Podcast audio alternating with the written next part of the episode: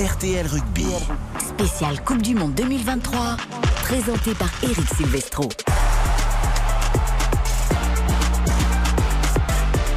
Bonsoir à tous, ravi de vous retrouver cette Coupe du Monde de rugby. On vous l'a fait vivre évidemment sur RTL durant cette semaine. On avait tellement envie de revoir l'équipe de France après son succès inaugural face à la Nouvelle-Zélande. Et bien ce soir à Villeneuve d'Ascq, le stade Pierre-Mauroy va accueillir les Bleus justement face à l'Uruguay pour confirmer cette belle victoire en ouverture.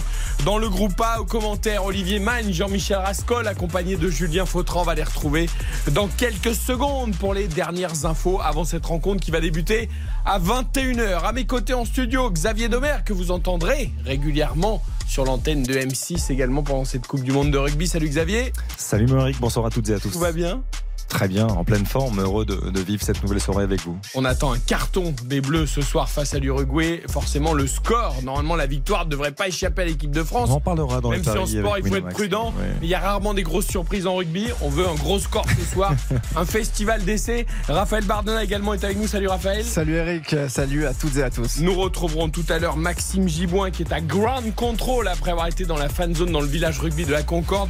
Il est allé à un autre endroit pour voir si l'engouement populaire se confirme pour cette équipe de France de rugby. Nous sommes ensemble ce soir jusqu'à 23h. Soyez bien avec nous donc pour France, Uruguay. RTL Rugby. Spécial Coupe du Monde 2023. Avec euh, Mathieu Jalibert, Mathieu Jalibert qui donne l'essai de Penaud Énorme travail de Jalibert Ah, Jaminet qui va récupérer Et c'est terminé Ce match d'ouverture est gagné L'équipe de France est lancée à 13 face au All Black la semaine dernière. Première défaite de la Nouvelle-Zélande en phase de poule de la Coupe du Monde. Forcément, la France faisait déjà partie des favorites. Elle l'est encore un peu plus après ce succès contre les Blacks. Jean-Michel Rascol, Olivier Magne, Julien Fautrat, messieurs, bonsoir.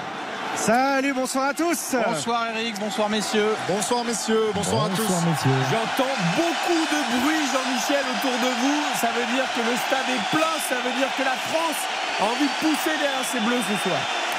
À quel théâtre C'est un théâtre euh, incroyable, 50 000 spectateurs dans ce stade majestueux où les gens sont très proches du terrain et où les Bleus rentrent au vestiaire à l'instant même après un échauffement euh, assez particulier d'ailleurs parce que Olivier, on a vu contre toute attente Antoine Dupont échauffer Melvin Jaminet alors que Dupont n'est pas sur la feuille de match. Il a tenu à se mettre en tenue justement pour échauffer son camarade. C'est ce qu'on appelle de la solidarité. C'est euh, ça, on a vu des, joueurs, notamment Antoine Dupont, qui rentre euh, ici avec ses partenaires euh, dans les vestiaires du, stade Pierre-Mauroy à Lille. C'est un garçon qui a tenu à sortir avec l'ensemble des, joueurs qui vont participer à cette rencontre ce soir pour échauffer et pour être peut-être aussi dans le rythme, hein, maintenir une forme de, routine dans la préparation pour permettre de ressentir aussi les choses et euh, d'aller euh, donner un petit peu de, de confiance à, à Jaminet qui euh, évidemment en aura besoin ce soir. Euh, Julien Fautrat, vous avez fait Ouais. vivre sur RTL euh, tout au long de la journée euh, justement l'engouement populaire qui s'est Ouais. emparé du Nord également. Je vous ai entendu avec les Béarnais, c'était formidable Ouais, ouais, dans ouais. RTL Midi ou dans RTL Bonsoir. Voilà, on sent bien que ce, Ce Et public est j'ai là. vu du Calva par ailleurs, effectivement, grâce à eux. Alors ça m'a ça m'a bien achevé pendant Le une Calva, c'est plutôt normand, hein, impeccable. c'est pas vraiment le Nord.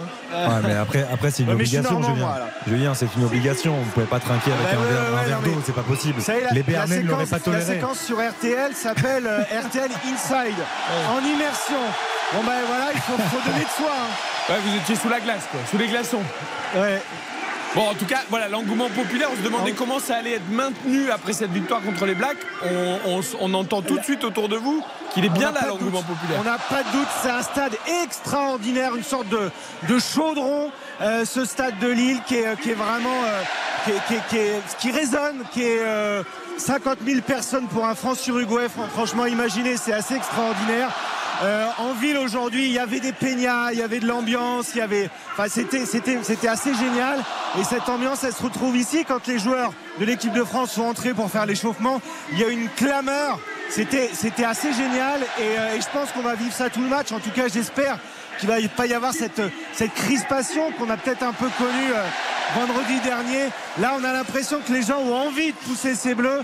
Et, et voilà, c'est ça l'esprit du Nord, non? Jean-Michel Rascol, je voulais vous demander, je titille toujours notre correspondant dans le Nord, Samuel Duhamel, quand il y a un match de foot à Lille, sur le fait qu'on ferme souvent le toit pour éviter les conditions. Voilà.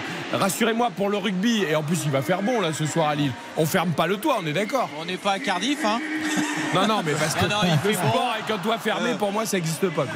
On va laisser ce toit ouvert. On pourra peut-être apercevoir les, les bonnes étoiles, en tout cas les bonnes ondes qui vont accompagner ce 15 de France. Et peut-être même, par instant, peut-être les étoiles qui brillent du côté, du côté de l'Amérique du Sud, parce qu'il va falloir quand même qu'il y ait une bonne étoile autour de cette équipe uruguayenne pour essayer qu'elle puisse rivaliser, affronter, ne pas euh, laisser trop euh, de champ libre à ce 15 de France que l'on espère bleu-azur ce soir. O- Olivier Mann, l'enjeu du soir, c'est ça, c'est un gros score, un festival d'essais, euh, des joueurs qui se montrent pour titiller euh, Fabien Galtier, euh, voilà, peut-être dans son 15 titulaire, même s'il l'a sans doute en tête. Euh, c'est quoi ce soir On veut une démonstration des Bleus.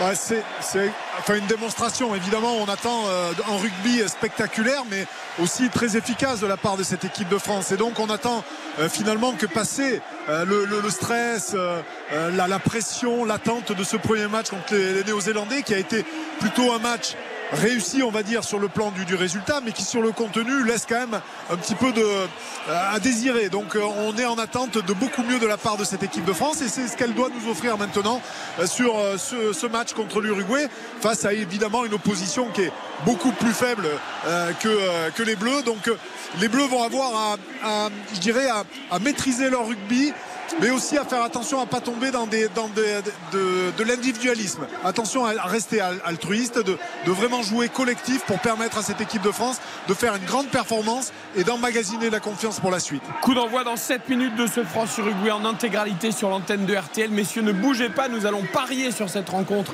avec notre partenaire Winamax et ensuite, eh bien, on va voir les équipes qui vont rentrer sur la pelouse, les hymnes et le début de la rencontre à 21h.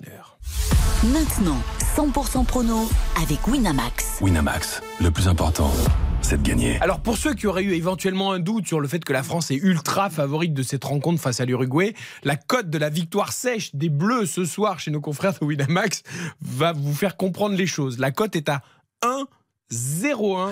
Euh, vous misez 10 euros, vous gagnez 10 centimes de plus. Voilà, il va falloir chercher beaucoup plus d'originalité. Le nul est à 100 et la victoire de l'Uruguay est à 50. La victoire sèche, hein. 10 euros de misée, 500 euros de gagné. Je me tourne vers Xavier Domergue euh, et Raphaël Bardena. On va partir sur une victoire des Bleus, mais j'ai hâte de découvrir ce que vous m'avez trouvé pour faire monter cette cote qui est évidemment très faible à la base. On a essayé d'être un petit peu inventif. Bon, la victoire de l'équipe de France, je pense qu'on était, on était tous d'accord. Euh, donc victoire des Bleus, euh, nombre de points d'intervalle, euh, l'écart. On, on tablait, on en a beaucoup parlé dans la rédaction cet après-midi. On, voilà, on avait un petit penchant pour les 50 points. Donc on a trouvé un intervalle entre 49 et 55 points. Euh, et ensuite, c'est là aussi où on est allé chercher quelque chose, une petite subtilité. Euh, on s'attend à un match euh, très offensif, très productif de la part de- des Bleus. Donc, je suis parti sur Gabin Villière et Louis Biel-Biarré, Les deux ailiers, le joueur de l'UBB, donc les deux ailiers, qui inscrivent deux essais ou plus. chacun. Exactement. Et ça nous fait une cote à 50. Quand à 50, donc comme la victoire de l'Uruguay, Euh, c'est noté, c'est pas mal. J'aime bien les essais en bout de ligne, là, si ça développe du jeu offensif et que ça allait la, la vie est belle, comme dit Jean-Michel Rascol. Exactement. Pourquoi pas ce soir Raphaël? Exactement. Alors moi j'ai mis victoire de la France parce que ça paraissait bien évident.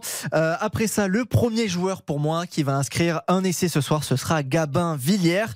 Et puis parce qu'il faut être aussi euh, beau joueur, je vous ai mis un essai de l'ailier uruguayen Nicolas Freitas et ça nous fait quand même une belle cote à 19,44. C'est l'un des quatre joueurs de l'équipe d'Uruguay qui évolue en France. Exactement. Il y en a deux en top 14 et deux en Pro D2. Dans le 15 de départ. Voilà, dans le 15 de départ, en effet, ce soir, France-Uruguay. Merci, messieurs, pour ces paris. RTL. 20h55. Juste avant l'entrée des deux équipes France et Uruguay sur la pelouse, eh bien l'essentiel de l'actualité, c'est avec Aude Vernuccio. Bonsoir Eric, bonsoir à tous. Polémique après l'annonce de la venue d'Emmanuel Macron à la messe du pape François à Marseille. Ce sera le 23 septembre au stade Vélodrome. La France insoumise dénonce une entorse à la laïcité au moment où le gouvernement interdit la baille à l'école. Le président ne participera pas à la messe. Il y assistera, nuance l'Elysée ce soir. Pas de signe de croix ni de communion, seulement la présence d'un chef Le prix de l'électricité n'augmentera pas de 10 ou 20% en janvier 2024 comme le prévoit la commission de régulation de l'énergie. Promesse du ministre de l'économie Bruno Le Maire. Les tarifs augmenteront très probablement mais Bercy promet donc d'en limiter l'impact. C'est une première en France. À partir de demain, chaque bébé pourra être protégé de la bronchiolite pour un an. Les parents peuvent amener leur nourrisson chez le pédiatre ou en maternité pour recevoir une injection, pas de vaccin mais plutôt un traitement préventif contre le virus. On compte environ 480 000 cas par an, 35 000 bébés hospitalisés. Le Covid gagne à nouveau du terrain en France, plus 30% de passages à l'hôpital la semaine dernière, plus 17% des consultations chez SOS Médecins. Les infectiologues demandent aux personnes fragiles de bien faire leur rappel du vaccin anti-Covid. Merci beaucoup. On vous retrouve tout à l'heure à la mi-temps de ce France-Uruguay. RTL. RTL Rugby. Spécial Coupe du Monde 2023, présenté par Eric Silvestro. Et sans perdre une minute, direction le stade Pierre-Mauroy, les deux équipes qui rentrent sur la pelouse, Jean-Michel Rascol, Olivier Magne, dans cette ambiance qu'on a décrite, 50 000 personnes chauffées à blanc pour le deuxième match de l'équipe de France dans cette Coupe du Monde de rugby. On va suivre avec vous les hymnes de cette rencontre. Effectivement, au moment où justement les deux équipes euh, se sont euh, préparées à écouter les, hymnes, mais en préambule de ces hymnes, les joueurs vont observer une minute de silence. Alors pendant la euh, minute de silence, évidemment, on va vous laisser tranquille, histoire que ça ne dérange pas la, quiétude de cette minute de silence. J'imagine pour les sinistrés du Maroc et de la Libye. Exactement. Le temps pour moi juste de vous préciser qu'on suivra également d'un œil et on vous tiendra au courant de l'évolution du score tout au long de la soirée de la demi-finale du championnat d'Europe de volleyball entre l'Italie et la France à Rome. 11 000 personnes à Rome pour cette demi-finale entre les champions du monde et les champions olympiques. On parlait de très belle ambiance euh, du côté du stadium Villeneuve d'Ascq euh, pour ce rugby France-Uruguay. Bah, je peux vous dire que pour le volley également à Rome, euh, il y a une ambiance de dingue pour cette demi-finale. Donc de nos volleyeurs français, champions olympiques en titre face à l'Italie, championne du monde, les meilleurs ennemis du monde, ils se connaissent par cœur. Euh, et championne d'Europe, non? Et championne d'Europe. C'est l'un qui gagne, euh, après c'est l'autre qui gagne. Et on va avoir un, super duel ce soir entre Erwin n'est pas dans la forme de sa vie, qui joue pas beaucoup, mais qui est quand même là avec ses coéquipiers, face à l'Italie. Allez, l'hymne Les hymnes vont retentir, la minute de silence est terminée. La Marseillaise.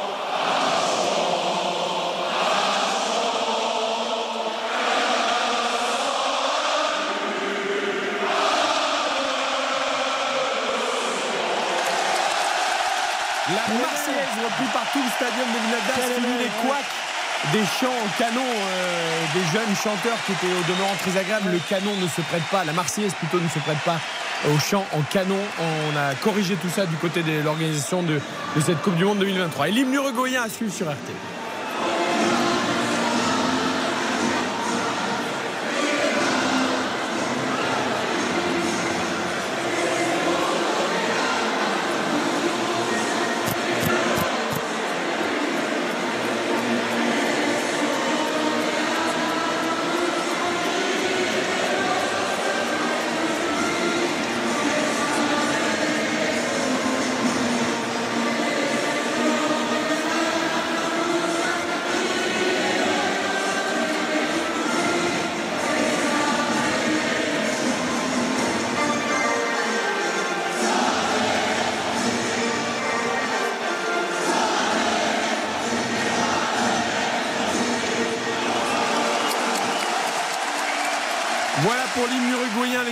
Sont des joueurs évidemment accrocheurs, on le sait en football, mais c'est également le cas en rugby. Jean-Michel, Julien, Olivier, l'équipe de France, on a envie qu'elle brille ce soir avec pas mal de joueurs remplaçants, finisseurs comme on dit dans le rugby pour pas dire remplaçants.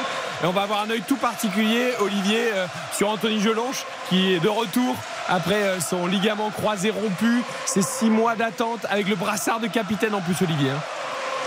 Oui, effectivement, euh, Anthony Gelon hein, qui euh, revient après une, longue blessure, une longue convalescence de plus de, euh, de six mois, même si c'est un délai un peu court hein, pour une rupture des, ligaments croisés du, genou. Quoi qu'il en soit, Anthony Gelon est, bien là, bel et bien là sur le terrain. Et qui plus est avec le, brassard de, capitaine de l'équipe de France. Il avait déjà porté ce brassard de capitaine lors d'une tournée en Australie. Et il se retrouve ce soir titulaire avec le brassard de capitaine. C'est Antoine, Astoy qui va donner le coup d'envoi de ce deuxième match de la France dans sa Coupe du Monde. Antoine Astoy, euh, le demi d'ouverture champion d'Europe, qui va euh, donc euh, donner les, le premier ballon, taper le premier ballon de ce match au moment déjà, Julien, où il y a une ambiance incroyable. On n'a pas joué une action. Incroyable. franchement, on n'avait pas vu ça depuis quelques, des mois avec cette équipe de France. On disait que l'ambiance était belle. Avant même le coup d'envoi, Antoine Astoy est en train de se préparer. Avant même le coup d'envoi, une énorme ambiance. Les chants repris à l'unisson par l'ensemble du public. Franchement, c'est génial, non C'est une agréable surprise à Lille, en tout cas. Extraordinaire. C'est vrai que le, stade s'y prête. Le stade est magnifique pour ce genre d'ambiance. Et, et le public vraiment a envie de, communier avec non seulement bah, évidemment euh, l'équipe de France, l'équipe euh, uruguayenne, mais euh, pour le rugby de manière générale, c'est une immense fête. Et les gens viennent de toute la France. On parlait des Bernais aujourd'hui, j'ai rencontré des Toulousains. J'ai rencontré des Niçois évidemment et, c'est vrai que voilà c'est l'épicentre le, Lille ce soir du, rugby français derrière cette équipe de France qui, qui charrie, qui tire un peu cette, cette popularité et ce, et ce rugby qui, qui monte en France. Un arbitre néo-zélandais au sifflet ce soir. Hein. Ouais, alors vous connaissez sa profession? Il est ophtalmo. Donc j'espère que. Il verra mieux que Monsieur Pepper. Ce sera un peu mieux que Monsieur Pepper. Et ça a été le plus jeune arbitre de la Coupe du Monde 2019. C'est un jeune arbitre et qui partage son temps entre le rugby et les yeux de ses patients. Euh, le premier ballon sera pour euh, l'Uruguay avec une touche jouée dans les 22 euh, mètres. On va pouvoir s'organiser et jouer ce, premier ballon, sauf que l'arbitre là a plutôt décidé de faire jouer une mêlée, la première ben, mêlée du euh, match. Euh, l'arbitre, euh, Jean-Michel Ben Okifi, l'arbitre néo-zélandais, ophtalmologiste, vous l'avez signalé, n'avait pas vu l'en avant de Sekou Makalou ah sur, le, coup d'envoi. C'est bien que ça continue du, français. Bon, ça commence. Donc attention, il va falloir régler les, lunettes. Quand je pense le temps qu'il faut pour avoir un rendez-vous. J'ai l'impression qu'Olivier Mann, il pourrait être arbitre depuis les tribunes. Il voit beaucoup mieux que tous les arbitres qui sont au bord, au bord du terrain. C'est vrai, c'est pas faux. Et donc euh, ça sera le premier ballon pour euh, Arata, vous savez ce demi-mêlée qui joue au Castre Olympique, qui est francophone du coup et qui euh, va pouvoir essayer d'introduire avec une mêlée qui tient bien le coup là pour l'instant. voilà l'introduction. Ça s'écroule, coup de sifflet de l'arbitre, on a plongé, on va rendre le ballon sur une introduction à l'équipe d'Uruguay. A priori, j'ai vu la première ligne française. Euh, taper le menton dans la pelouse. les, Français qui se sont euh, écroulés. Hein. On a perdu les, appuis. C'est Dorian Aldeguerri, le pilier droit, hein, qui a perdu un peu ses appuis face à cette équipe uruguayenne. Cette équipe uruguayenne qui a quand même euh, de, belles qualités hein, sur la mêlée. On rappelle que c'est le, voisin de l'Argentine. L'Argentine qui, qui, est, très très forte dans ce secteur de jeu. Les Uruguayens le sont aussi. C'est des joueurs qui mettent énormément l'action sur cette, sur cette phase de jeu. Et c'est vrai que la mêlée peut être disputée. Attention, on attend de voir les Français comment ils vont se comporter avec un pack qui a quand même été largement remanié. Oui, c'est la Barrarita, l'uruguayenne. Vous savez, cette façon de conserver ses appuis en restant très très bas. Coup de sifflet de l'arbitre, cette fois pénalité pour l'équipe de France. Euh, je pense qu'on a poussé peut-être un petit peu avant l'introduction. un peu avant, là, c'est euh, le, joueur, hein, Aldeguerri, je le disais tout à l'heure, qui euh, au pilier à son adversaire direct, à Sanguinetti, euh, le pilier gauche uruguayen qui a été sanctionné. Ça fait deux fois qu'il perd les appuis et c'est vrai que la mêlée n'a pas pu être exécutée de manière euh, correcte. Et donc, monsieur Okifi, au bout de la deuxième faute, a sifflé une pénalité. Ce sera une pénalité 22, 25 mètres à gauche pour euh, Jaminet qui va s'exercer au tir au but. Et Sanguinetti, il est italien, il peut uruguayen, c'est pas un nom uruguayen. Ah, des Sanguinetti, il y en a. En tout cas, hein. Faut qu'il Il y, joue a eu avec beaucoup la d'hommes, Squadra. il y a eu des hommes politiques, il y a Eh aussi oui, des joueurs de évidemment. rugby. Évidemment. Hein Allez, Jaminet, la Euh, première euh, Alors Jaminet, pénalité du soir. il prend ses marques le long de la ligne de touche parce que ce ballon est totalement euh, désaxé. Il euh, regarde de son regard noir là, le haut des, des poteaux. Il va euh, taper pied, pied droit avec euh, 4 mètres euh, d'élan. Un ballon qui Elle est belle. euh, monte dans le ciel du stade Pierre-Mauroy et qui passe entre les poteaux. Parfaitement euh, ajusté ce premier coup de pied et donc 3 points, ouverture du score pour l'équipe de France. Après 3 minutes, 3-0 pour l'Argentine, faute en mêlée. Il va falloir un petit peu de discipline pour pas euh, s'exposer à de nombreux coups de sifflet du côté de l'Uruguay de, de l'arbitre. Xavier Domergue, même si euh, Thomas Ramos, le titulaire euh, habituel de, pour beauté en équipe de France, avec les Bleus, on est assez tranquille entre Ramos, Jaminet. Au niveau des botteurs, on est plutôt pas mal. C'est vrai qu'avec Thomas Ramos, on, on ne cesse d'être en extase quand on le voit, on le voit tirer. Je veux dire, Melvin Jaminet, c'est exceptionnel. Euh, Là, en plus, il est pour lui, le prendre l'intérieur du pied droitier, il est parfaitement placé. Il est excentré, c'est vrai, mais on n'a pas l'ombre d'un doute quand on voit le ballon quitter son pied. C'est-à-dire qu'on on sait à son attitude aussi qu'il se retourne très vite, que lui a compris que ça passe. Et Olivier Mann, c'est important, on le répète souvent Ouais, sur l'antenne de euh, RTL, avoir un bon botteur, c'est indispensable pour viser haut dans une Coupe du Monde. Oui, complètement. Et, Melvin Jaminet, je reprends tout à fait ce que dit euh, Xavier, c'est que sa frappe, elle est pure. Et euh, on appelle ça évidemment de la, balistique. Le joueur, de la même manière, euh, le, le joueur qui botte comme ça dans, dans le ballon, de la même manière qu'un joueur de basket sait que le ballon va rentrer à partir du moment où le ballon a quitté ses mains, avant même qu'elle touche le, Exactement. le, le panier ou les poteaux. Le, le joueur sait que le ballon euh, va passer. Et là, la frappe était magnifique, elle était très pure. Et c'est vrai qu'on a deux joueurs quand même d'exception sur le tir au but. Et pas que, parce que vous avez euh, Maxime Lucu aussi, qui est un excellent buteur. Donc il y a plusieurs joueurs qui, dans cette équipe de France, sont capables de, de prendre cet exercice. Drive ce soir, Maxime Lecu. Le, Le, drive aussi du golfeur. hein. On dit souvent que le botteur en, rugby, il traverse la balle à la manière donc euh, d'un coup de, golf. C'est reparti avec euh, les Uruguayens là qui sont à la manœuvre, qui viennent euh, taper dans la défense française, qui peuvent sortir le ballon et qui avec Echeverry là peuvent créer un point de fixation. Rata la manœuvre, le demi de mêlée de Castres là et on peut accélérer à un intervalle et justement euh, on s'y engouffre pourquoi pas. C'est euh, Villaseca le capitaine là qui était venu gagner quelques mètres dans la défense euh, française. Macalou est sur ce coup là pour euh, stopper les velléités d'attaque. Un petit coup de pied par dessus d'Echeverry pour son ailier. Et Villiers se trouve le ballon est ramassé. Premier essai. Est-ce que l'essai va être validé? Il y a peut-être un petit temps d'avant Ah oui, essai uruguayen, alors ça, on est cueilli à froid là pour le coup. Ah ouais, cueilli à froid. Ouais, c'est euh, une magnifique action euh, de, de la part des Uruguayens avec. Il est deux- accordé? Ah, il est accordé. il est- c'est- oui. superbe. Ouais, ouais, non, euh, super, très très bien joué de la part, notamment à maintes reprises, l'intervention de, de Villaseca, hein, le capitaine de, euh, de l'Uruguay qui joue à Vannes. Et c'est un joueur derrière, après on transforme et c'est euh, Echeverry, le numéro 10, qui adresse une passe au pied euh, pour son ailier Fretas, là, qui, qui va marquer cet essai en coin avec un peu de réussite. hein, la défense euh, de, de Villiers sur le côté. Non, c'est Jaminet qui vient Ah, essayer de.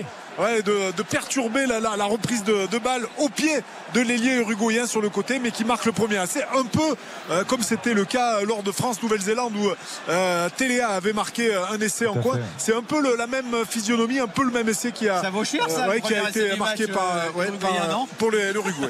Ah bah si on avait parié sur le premier essai du match, je pense qu'on n'était pas bien.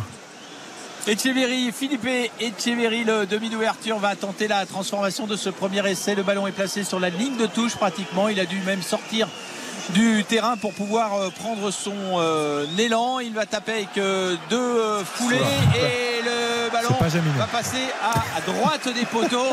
Ah ouais. Oui, c'est pas Jaminet, mais pour le coup, la balle était vraiment passée pratiquement devant la, la ligne de touche. 5-0, mes amis, 5-0. Mais, on a vu Villiers aussi se jeter quasiment sur le, sur sur le botteur. Ouais, il était en retard. hein. C'est un peu la, la- la- la défense française qui est très serrée. On demande à, à, à l'ailier, voire de, de monter très très fort sur les, les extérieurs.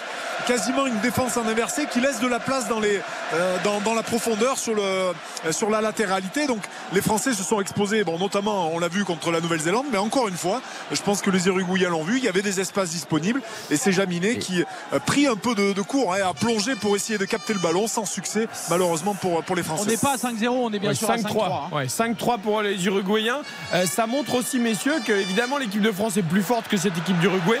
Mais il faut rester sérieux, il faut rester concentré et pas uniquement euh, imaginer marquer plein d'essais parce qu'on l'a vu, ils se sont fait surprendre les Bleus. Allez, Jaminet qui est là à la réception d'une chandelle. Lucu qui peut ouvrir les avants, qui crée un point de fixation. On est à 30 mètres de la ligne d'embut uruguayenne avec Lucu qui éjecte euh, Arthur Vincent. Et dans ce coup-là, on vient taper dans la euh, défense uruguayenne et on repart euh, grand champ là avec les avants pour progresser tranquillement devant la ligne des 22 mètres. L'arbitre lève le bras, un avantage peut-être pour les Français. Lucu qui fait une valise, là il est parti tout seul. Va-t-il Non, il est repris à 10 mètres de la ligne maintenant. Les Français ont l'initiative, le ballon est toujours en vie. On le ramasse, on progresse. Macalou est là au soutien pour consolider ce point de fixation devant la ligne. Et euh, on joue à nouveau avec les avants, c'est plutôt bien fait. Il faut peut-être aussi avoir une idée un petit peu plus large de la situation parce que euh, c'est vrai que Villiers est prêt, c'est vrai que les liés sont prêts. Il y a euh, énormément de, monde. Arthur Vincent s'est posé en position d'ailier là pour éventuellement recevoir le ballon. Coup de sifflet de l'arbitre. On va respirer et on va, euh, on va repartir sur des bases euh, un petit peu plus cohérentes. Le ballon est donné aux Français, pénalité à 10 mètres de la ligne. Que faut-il faire, mon cher Olivier? Ah, Les Français qui vont prendre la mêlée, hein. on l'a vu sur les deux mêlées précédentes euh, où les, euh, les Uruguayens ont été pénalisés. Les, Français qui sont situés quasiment à 5 mètres euh, au milieu du, terrain vont prendre la, mêlée pour essayer peut-être d'enfoncer la, mêlée uruguayenne ou sinon derrière combiner avec les trois quarts pour essayer de marquer un essai alors qu'on voit les, les actions hein, répétées notamment de, de Lucu qui a pris l'initiative et les Français qui répondent parfaitement au premier essai des Uruguayens. belle inspiration de Lucu là, qui, qui, a pris la poudre d'escampette tout seul et qui réveille ses. Le public, euh, Julien, le public se réveille après ce premier essai uruguayen. Le public euh, scande les encouragements pour l'équipe de France. Ouais, poussé par la première mêlée qui avait été une réussite, les deux premières mêlées qui ont été une réussite pour l'équipe de France. Ils savent que c'est là que ça se joue, ils savent qu'il y a un coup à jouer, à enfoncer, euh, euh, jouer sur le mental. Olivier en parle souvent, jouer sur le mental des avants adverses et c'est là que le public a un rôle. C'est sur ces mêlées que le public a un rôle et peut, et peut pousser euh, comme ça l'équipe de France. et encore Sanguinetti en difficulté là sur la mêlée, hein, j'ai l'impression. Ouais, encore, ouais, c'est deux, fois où le, pilier gauche uruguayen a, le plus grand mal à tenir face à la, puissance de d'Orient Aldeguerri, hein, le pilier toulousain. Euh, vraiment, euh, qui a vraiment envie lui aussi d'aller chercher une, euh, une place de, titulaire. Pilier qui a été très performant à chaque fois avec les Bleus, c'est sa douzième sélection avec l'équipe de France. Et les Bleus qui ont peut-être une petite idée derrière la tête et de marquer les esprits en, enfonçant cette mêlée. Donc on va essayer peut-être de garder le ballon dans les pieds de la troisième ligne. Avec beaucoup de précision, Lucu va pouvoir introduire en mêlée. Pour l'instant, l'arbitre est très vigilant. Les premières lignes se lient. Il n'y a pas de souci. Introduction. Le ballon est gardé dans les pieds de la troisième ligne. Lucu va-t-il pouvoir éjecter ce ballon? Il regarde à droite, à gauche. Il y va tout seul. Il peut donner dans la foulée à Astoy. Astoy qui passe. Astoy qui marque Premier essai français d'Antoine Astoy qui est venu là en position de premier centre, on peut dire, après ce lancement de Lucu s'emparer du ballon et euh, franchir, emmenant avec lui le dernier défenseur c'est plutôt bien fait. 5 points qui font bien à cette équipe de France. 8 à 5.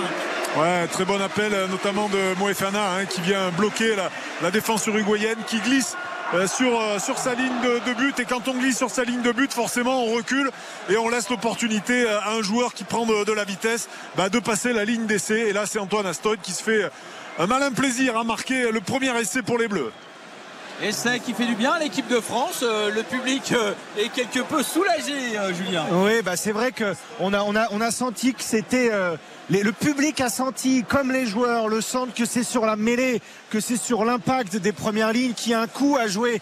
On le disait à l'instant, qu'il y a un coup psychologique. Il faut marquer euh, les esprits euh, en face, les esprits euh, des avants uruguayens. Et c'est une des grosses forces de l'équipe de France, ou en tout cas l'équipe de France croit en ça. Et c'est vrai que le public, l'a compris aussi, et le public pousse comme ça avec son avec son pack. Fait, il y a vraiment une sorte d'esprit de corps avec ces mêlées pendant que Melvin Jaminet s'élance.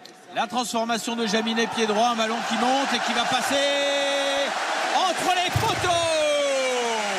Ce qui nous donne ce score de 10 à 5 en faveur désormais de l'équipe de France après le premier essai uruguayen. Les Français répondent font le coup de force en mêlée, sortent un ballon propre.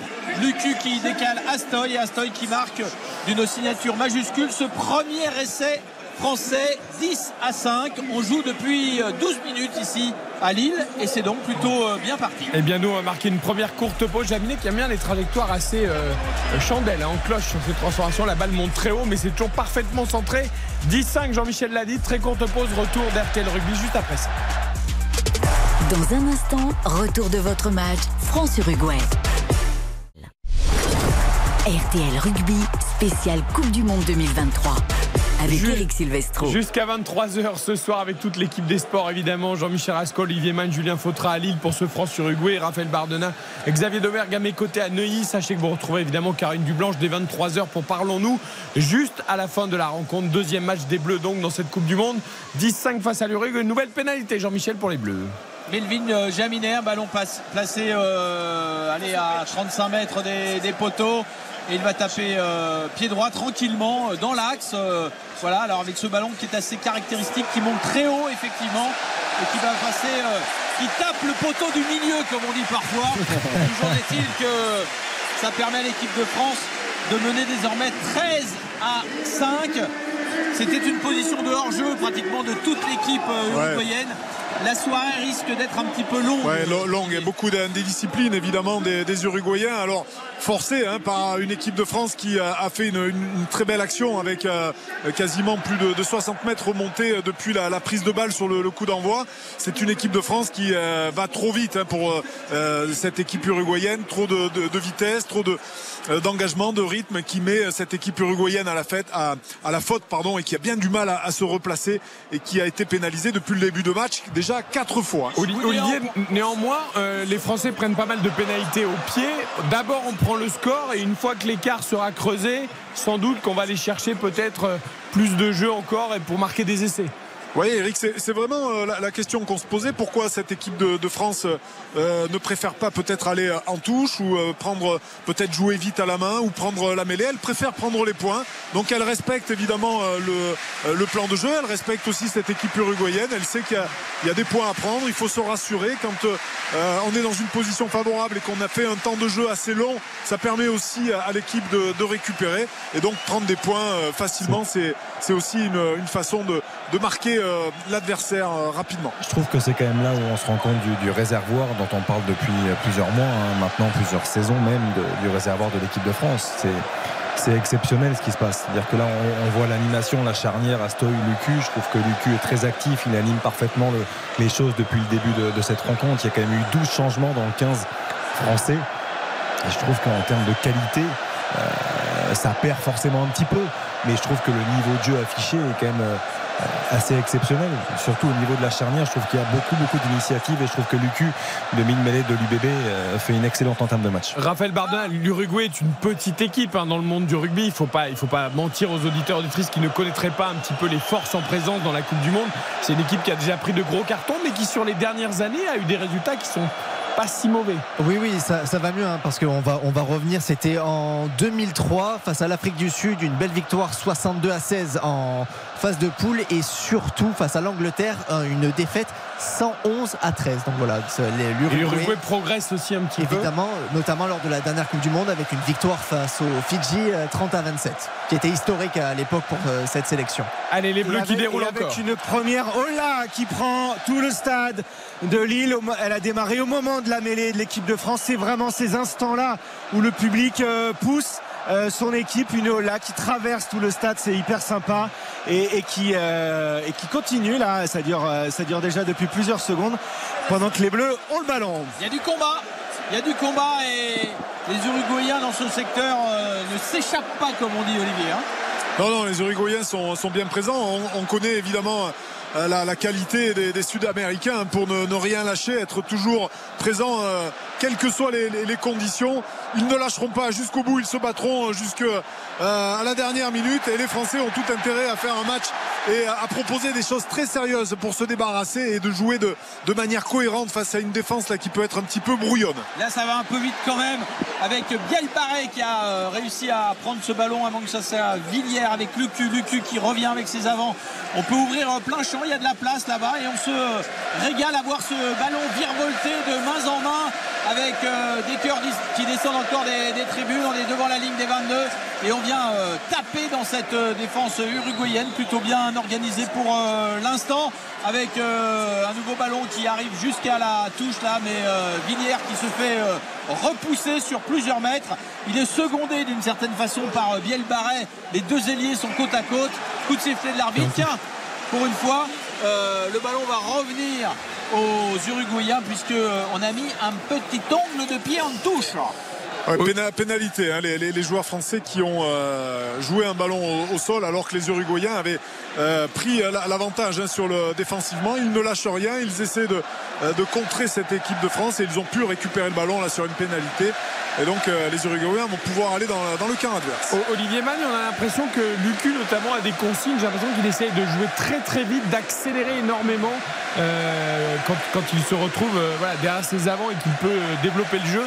Il doit avoir pour consigne d'essayer d'accélérer, de prendre de vitesse cette défense uruguayenne. Oui, bien sûr. ça, c'est pour, pour, le demi mêlée, c'est deux, choses importantes. C'est de, de pouvoir dynamiser au maximum face à une équipe uruguayenne qui devant est certainement plus lente que, la nôtre et donc il faut dynamiser mais c'est aussi donner du, confort à son numéro 10. Ce numéro 9 qui éjecte très très vite les ballons, il met son numéro 10 dans du confort. À l'inverse, si le numéro 9 ralentit les ballons, le numéro 10 va se retrouver avec une pression défensive importante et, Antoine Astoy, en l'occurrence qui est dans cette position, va se retrouver sous pression. Donc c'est pour ça que euh, Lucu, qui, sait très bien hein, comment fonctionne évidemment ce poste puisqu'il y joue euh, depuis de nombreuses années, c'est qu'il a tout intérêt à accélérer le jeu et à faciliter, je dirais, la prise de décision de d'Antoine Astoy. Vous voulez dire que le chef d'orchestre ne doit pas trop jouer euh, trop près des musiciens quoi? Exactement. il y a devant les déménageurs de piano et derrière les joueurs de piano. Donc euh, c'est comme ça que ça se passe dans le rugby. Pousse la métaphore. Allez, une mêlée au centre du terrain avec euh, Lucu qui a ce ballon pour introduire. Le spectacle est sympathique pour l'instant. 13 à 5 pour l'équipe de France. un essai d'Astoy, des coups de pied de, Jaminet et un bras cassé de l'arbitre pour rendre le ballon euh, aux joueurs euh, uruguayens qui vont pouvoir euh, eh bien, taper peut-être une touche depuis le milieu du terrain, venir en tout cas porter le danger chez l'adversaire, ce qu'ils n'ont pas réussi à faire, à une exception, parce qu'on vous rappelle quand même que ce sont bien eux qui ont marqué par Fretas le premier essai de ce match. C'était à la cinquième minute. on monte une chandelle, qui allez, une chandelle qui arrive dans les bras de Jaminet, arrêt de voler. On va pouvoir se dégager tranquillement. Là, c'est quand même pas très très bien joué. Non, non, c'est pas très très bien joué avec. Euh, euh, c'est Fretas, pardon. Euh, non, c'est Echeverry, pardon, qui a tapé cette chandelle. mal tapé. Alors l'intention était plutôt bonne. Il y a eu un, coup de pied franc récupéré sur, sur mêlée. Les Uruguayens qui ont préféré taper un hump and under, comme disent les Anglais. On tape haut et on va dessous. Malheureusement, c'était trop long. Hein. C'est Jaminet qui a pris ce ballon sans problème et qui a pu dégager son équipe comme il va le faire maintenant. Allez, on oriente le jeu au pied. Euh, l'équipe de France est devenue maître justement dans cette euh, partie du rugby qu'on appelle l'occupation. Et c'est vrai que face au Black, cette occupation avait été précieuse. Jaminet en contre-attaque qui chipe un ballon qui peut euh, donner derrière lui à Villiers. Villiers qui slalom 1, 2, 3 Uruguayens sont obligés de se replier pour essayer de cadenasser l'ailier français. On est sur la ligne des 22 mètres de l'équipe d'Uruguay.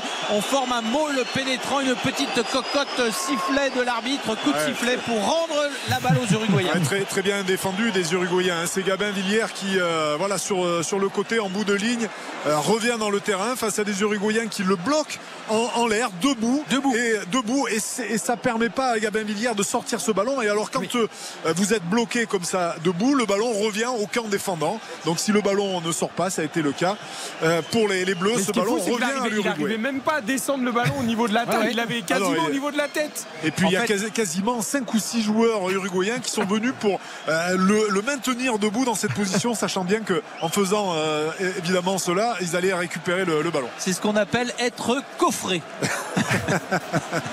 Exactement. Allez, une nouvelle mêlée, mais cette fois l'introduction sera pour euh, Arata sur sa ligne des 22 avec donc la possibilité pour cette équipe d'Uruguay de se dégager. Santiago Arata. Euh, oui, mais il faut tenir. C'est encore une fois Sanguinetti. Alors, les Français qui avaient été pénalisés précédemment parce qu'ils avaient euh, anticipé la, poussée en mêlée, là se retrouvent euh, encore une fois a bénéficié d'une pénalité face à ce pilier gauche, hein, Sanguinetti, qui est, Sanguinetti pardon, qui est vraiment en grande difficulté. Nouvelle pénalité, c'est la cinquième contre, contre l'Uruguay. Pénal touche. Pénal touche pour l'équipe de France. On va jouer une touche euh, pour Bourgarit au lancer à 6 mètres de la ligne d'embut de l'équipe d'Uruguay. On, ne raccourcit pas et on va probablement effectivement chercher le grand deuxième ligne parisien pour capter ce ballon, le mettre au chaud et peut-être former derrière une jolie cocotte, un petit train qui pourrait euh, dévaler là et rentrer euh, dans le, camp euh, uruguayen. Voilà qui est fait. le ballon a été. c'est Jelonge qui l'a pris. Et euh, Woki qui se bat en revanche pour pouvoir stabiliser ce môle pénétrant. On écroule un petit peu, l'arbitre ne dit rien, le ballon est toujours vivant et on va rendre la balle aux Uruguayens. Alors, ah, faut nous expliquer, Olivier. Ouais, bien, bien défendu hein, de la part des, Uruguayens, à l'image de, de hein, le, deuxième ligne de l'aviron bayonnais qui a longtemps joué à, Oyonnax. Euh, deuxième ligne qui est, rentré dans la, défense des, Bleus et la structure, le môle qui s'est mis en place des Bleus n'était pas suffisamment euh, consistant pour lui permettre finalement d'avancer et d'aller euh, derrière la ligne. Donc très très bonne défense des, Uruguayens. Je vous signale juste que c'est une partie également entre l'Italie et la France dans la demi-finale du championnat d'Europe de volley. C'est beaucoup plus serré que France-Uruguay. On est à 10 partout, 11-10 même à l'instant pour les Français. Et ça se rend coup pour coup dans cette première demi-finale des championnats d'Europe de volley. Il y aura également Slovénie-Pologne. Et à l'instant, une première Marseille. À l'instant une première Marseillaise qui est sortie des entrailles de Pierre Monroy lorsqu'il y a eu cette première mêlée. Le public est enchanté, enchanté de voir ces mêlées, enchanté de voir ce mouvement avec le ballon. C'est vraiment une belle soirée de fête ici. Et la France se fait sanctionner en mêlée. C'est les Français là. Euh, on n'aurait pas poussé un petit peu euh, en avant Un petit peu avant. Hein. ça fait deux trois fois qu'on anticipe. Hein. on a du mal à, se régler. Euh, face à, cette mêlée uruguayenne. J'ai l'impression qu'on se fait pénaliser autant que sur l'ensemble des matchs contre les Blacks. Il n'y a eu que 4 pénalités. Elles sont très brouillonnes les mêlées globalement de, part et d'autre. Ouais, c'est brouillon. on n'arrive pas à exécuter cette, cette phase de jeu. C'est dommage parce que c'est une phase de jeu où on perd énormément de, temps. Et, c'est vrai que World Rugby hein, demande à ses arbitres euh, de ne pas rester euh, des heures et des heures sur cette phase de jeu qui, qui bloque un peu. Et là, on est euh, évidemment pénalisé, même si ça ne plaît pas à, tout le monde. Bourgarit n'a pas un bon retour. Donc il a du mal à, répondre à l'attente justement de ses coéquipiers. Allez-y Eric. Non, je, vais lancer la pub. Jean-Michel 13 à 5 eh ben. pour l'équipe de France face à l'Uruguay. On, joue depuis 26 minutes et on se retrouve tout de suite juste après ça. Dans un instant, retour de votre match France-Uruguay. RTL Rugby, spécial Coupe du Monde 2023 avec Eric Silvestro. Et on retrouve tout de suite Julien Fautra, Olivier Mann, Jean-Michel Rascol. 13-5 pour la France face à l'Uruguay, 27 minutes de jeu et arbitrage vidéo. Messieurs, expliquez-nous pourquoi. Bah, je pense qu'il y a un petit plaquage euh, pas tout à fait dans le temps de notre ami Tao. Ouais, Tao Fifinua qui, euh, qui plaque euh, oh là là. en tombant et c'est vrai que c'est c'est Koumakalou. Oh là là ça sent le rouge ça. Ouais, oh là là. Ça sent le rouge. Aïe aïe aïe. aïe, Le coup d'en avant le, coup d'en avant, même si le joueur uruguayen est plaqué et tombe, il peut y avoir des, circonstances atténuantes, mais en tout cas, ce sera dans un premier temps un, carton jaune. Oui, puisqu'il est systématique et, que le bunker, va pouvoir officier. Aïe, aïe, aïe. On l'a beaucoup vu depuis le début du match. C'est pas toujours euh, justifié, mais. Ah bah là, s'il y a une vraie logique, oui, là, il y a un jaune. vous avez le jaune. Bon alors, malheureusement c'est le joueur dont le nom est le plus difficile à prononcer, Tao Fifenua, qui sort du terrain. Mais j'ai bien peur qu'on n'ait pas l'occasion de, le revoir. de, je vais même dire de sitôt. on, va, savoir très vite. Hein. Dans, les 5 minutes, euh, il y a le, euh, évidemment les, arbitres vidéo qui vont euh, donner leur, verdict. Et, et Monsieur Okifi signalera à ce qu'il en est. Soit il maintient le, carton jaune et à ce moment-là, Romain Taofé-Finua pourra revenir sur le terrain au bout de 10 minutes. Soit ce sera le, carton rouge. Et là, j'ai bien peur que au vu des, images, euh, la, sanction soit, soit sévère. Quelle est la règle, Jean-Michel Il peut être exclu pour ce match avec un carton rouge, ok. Ensuite, avoir une suspension suite à ce mauvais geste. sur la Coupe du Monde, il y a une commission de discipline qui se réunit et en principe, tu prends deux matchs en plus mais euh, c'est pas automatique. C'est ça que je veux vous dire. Alors, le problème, c'est qu'il va vraiment le coude en avant, quoi. Alors, il va s'excuser tout de suite après. Mais en plus, il y a une différence de gabarit, évidemment, avec le demi-mêlée uruguayen. Euh, il va quand même bien le coude en avant. Là, ça va être dur de. ça, va, ça va être dur. Hein, Alors, il y a une finesse géographique qui, moi, toujours euh, m'étonne. C'est que le bunker, il est à Roland Garros. Attention à Bourgarit, un petit coup de pied pour lui à suivre. Un ballon euh, qui est euh, volayé par euh, Arata là qui peut slalomer pour tenter de dégager son équipe. Lui aussi, lui aussi, il est pris un petit peu haut. Toujours Ouais, est-il que l'arbitre. Après, il se baisse tellement à Rata qu'il Ouais, bah se ouais, jette dans ouais, les pieds se, des mecs. il se- donc, il se euh, couche quasiment. ouais, ouais. Il- Les ballons récupérés par les, par les bleus là, qui font l'effort dans le jeu euh, dans le jeu au sol. Allez, ce ballon qui va aller euh, au large, il y a des possibilités. Moefana là qui tente de slalomer dans la défense bleue. Le ballon en échappe aux Français. Coup de Ah, sifflet de l'arbitre avec un petit en avant. Il n'est pas encore fort, Moefana, Moefana. qui, ouais, qui, qui, re- qui repique au centre alors que on, lui demande un petit peu de, remplacer euh, Jonathan Danti euh, qui euh, est encore blessé. On lui demande quand même de, prendre rapidement l'axe du terrain, ce qu'il ne fait pas. Là, il part un petit peu dans tous les sens.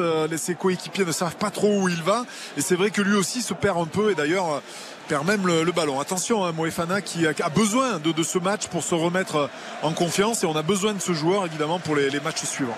Voilà, on rappelle que les Français jouent à 14 maintenant depuis euh, deux minutes euh, après ce carton jaune et que euh, ils vont peut-être devoir s'organiser sur une plus longue période que les 10 minutes de ce carton jaune parce que c'est vrai qu'on a revu sur les écrans géants du stade ce coup d'épaule de Tao Fifenua qui paraissait quand même dangereux et qui risque de augmenter ce jaune.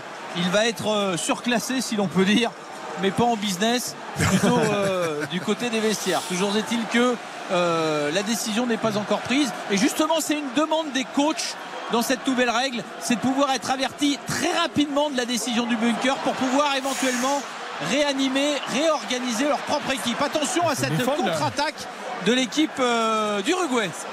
Ah, très très bien joué de la part des Uruguayens qui ont euh, par des passes de, de très grande qualité euh, euh, été chercher les extérieurs. La défense française sur les extérieurs évidemment est pas en place et là ils perdent, ils perdent le ballon. Petit en avant, on s'est précipité côté uruguayen. Allez, un coup de pied euh, pour euh, justement repartir dans le camp euh, uruguayen, mais euh, ce ballon est bien capté et on remonte, on remonte là sans beaucoup d'ailleurs pouvoir s'offrir de, de solutions dans la défense euh, française. Toujours est-il que euh, eh bien, ce sont bien les, les joueurs d'Amérique du Sud qui se sont emparés maintenant depuis euh, cette dernière minute du ballon. Jean-Michel, expliquez-nous pour nous qui ne sommes pas des spécialistes et pour les auditeurs auditrices de RTL, là, il y avait un en avant uruguayen sur l'action précédente. On a laissé jouer et, et pourtant on n'est pas revenu à l'en avant uruguayen. Les Uruguayens peuvent, ont récupéré le ballon et continuent à jouer. Non, non, entre-temps, les Français ont récupéré par Lucu. Je pense que c'est cette action-là. C'est-à-dire que l'avantage euh, profitait à l'équipe de France. C'est pour ça qu'il n'a pas arrêté le jeu, C'est l'arbitre. pour ça qu'il n'est pas revenu après. Ouais, non, ouais, non, mais je, je vois bien Eric, ce que vous voulez dire. Oui, effectivement, il y a eu un en avant là sur la, des Uruguayens sur leur, leur très belle action. Derrière, les Français récupèrent et le gain euh, de terrain et de jeu des, des Français, estime Monsieur Okifi, est suffisamment, euh, est suffisamment positif pour qu'ils ne reviennent pas derrière à nouveau sur, sur l'en avant et il laisse évidemment le, le- le- le jeu se dérouler de manière tout à fait logique. Ça évite finalement de, de trop hacher le, le jeu et c'est c'est tant mieux. Raphaël Bardena. Olivier, Jean-Michel, ce qu'il faut préciser aussi, c'est que l'avantage dure en général souvent plus longtemps pour une pénalité que pour un en avant aussi. Ouais, C'est vrai. C'est vrai. On revient, on revient plus facilement à une pénalité alors que là c'est simplement un avant. ça, Euh, exactement. Allez, les Bleus ont besoin d'être encouragés. Nos esprits euh, peu rugbymen. Les Bleus ont besoin d'être encouragés, le, le public le sent. hein. On, on joue à 10, euh, à 10, ah, on joue à 14 et, et- et c'est vrai que PSG Nice Euh, le- demain, le- euh, eh, Julien. ouais, Sur Je l'antenne dis, de je demande RTL. à Olivier de descendre. et le public et le public le sent puisque là, là, on a eu une première Marseillaise il y a, il y a quelques instants. Il y a des allées les bleus là qui, qui descendent du stade. Euh, c'est vrai qu'il y a voilà, il y a, il y a toujours cette belle ambiance pour pour pousser avec la, la mêlée bleue alors que le ballon est dans les mains de, de Maxime Lecu. On joue depuis une demi-heure et le score n'est pas le score euh, qu'on le- on pouvait craindre pour cette équipe uruguayenne. Il est de 13 à 5 pour l'équipe de France, faut-il le rappeler, avec un essai de chaque côté. Une pénalité pour euh, l'Uruguay dans les 22 mètres Et de l'équipe de C'est France. c'est Dorian Aldeguerri hein, qui se fait pénaliser, le pilier droit euh, français qui euh, tout à l'heure avait pris l'avantage évidemment euh, sur euh, ce, ce même joueur, le pilier gauche Sanguinetti. Ils et vont qui, pas la euh, tenter. ouais, qui, Ah, euh, oui, Mognon. Et tu fais quoi? Il y a alors cinq pénalités. Les Français, euh, vous le disiez, Eric, ont pris plus de pénalités en l'espace de à peine une demi-heure que dans, euh, dans tout le, leur premier match contre la Nouvelle-Zélande. Julien L'arbitre est en train d'expliquer visiblement à, au capitaine Anthony Gelonche la, la, la, décision qui va être prise. Euh, est-ce qu'on maintient euh, le carton jaune ou est-ce que ce sera un carton rouge? Yellow card. Yellow card pour euh, Romain Tofifenoa. On s'en sort bien. Il va revenir. Il va revenir sur le terrain, le Romain Taofifenoa. Il a été très présent ce début de match. On la voit, hein, sa carcasse. C'est 135 kilos, c'est 2 mètres au milieu du terrain. Il a été très puissant sur les, allez, les 10 premières minutes. On l'a un peu moins vu. Puis il y a eu cette faute après. Il va rentrer sur le terrain dans quelques instants. Et les Uruguayens n'ont pas pris la pénalité. Hein. Ils, ont joué, euh, ils ont joué la touche et ils vont essayer ah, d'aller marquer un essai. Ça veut dire beaucoup de choses. Ils ont confiance en eux. Ils proposent Attention à ce mot pénétrant justement des Uruguayens qui progressent. Là, on a du mal à les contenir. Ils sont à 5 mètres de la ligne. Ils vont pouvoir ouvrir. Voilà qui est fait sur un pas. Là, on peut donner. Et il marque Echeverry. Echeverry formidable là, qui s'est emparé du ballon et qui d'accroché a réussi à dominer son adversaire, son vis-à-vis, pour pouvoir s'ouvrir un espace et aplatir pratiquement entre les poteaux. et ça, c'est du chocolat. Ah c'est très très bien joué. Ils sont, sont courageux, hein, les, Uruguayens, avec un excellent ballon porté qui a été initié par le, paquet d'avant. Derrière, on sort ce, ballon.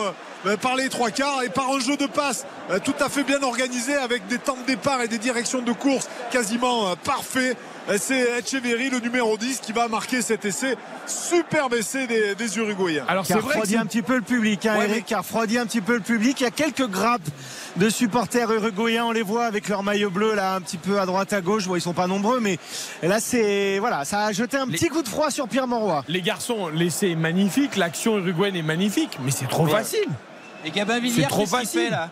Ouais, complètement, Eric. C'est moi, c'est le sentiment que ça donne. Hein. C'est trop facile. Alors on va revenir hein, peut-être à, la vidéo. Il y a peut-être une euh, une obstruction peut-être d'un joueur. Il, y a semble que c'est le capitaine. Il y a un bloc. C'est Villa Seca, ouais, qui est, certainement. Euh, ah, c'est du basket. Hein. Non, ah, bah, il y a un bloc. le voir sur mais, effectivement, Eric, je trouve que défensivement, ah pour l'instant, les, les, les Uruguayens manœuvrent trop facilement dans ah la défense française. C'est pas c'est pas bon. Non, mais c'est parce que c'est pas parce qu'il y avait Tony Parker qui était invité tout à l'heure derrière tel bonsoir. On a le droit d'un coup, non. Il faut jouer au basket. Non, non, c'est sûr. Au rugby, on n'a pas le droit aux écrans. Hein. Mais c'est pas si évident que ça. Il y a un écran, mais c'est pas un écran qui influence sur le jeu. Villiers, il monte beaucoup trop vite et beaucoup trop haut. Là, il est, ah, il est complètement. Ah, bon, franchement, ce serait dur pour les, les, images, Ce serait dur, ouais, complètement. je... Moi, je trouve qu'il est mérité cet essai. Hein. Ah bon alors si vous trouvez qu'il est mérité, on va l'accorder. Non non mais, mon avis compte peu Jean-Michel mais, mais les Uruguayens ils n'ont pas pris la pénalité, ils ont fait l'effort de jouer, ils ont fait un beau mouvement collectif. Si les Français sont pas organisés en défense. et puis en plus il n'y a pas de vrai. Ah, ils, vont pas l'accorder. Ils vont pas, vont pas l'accorder.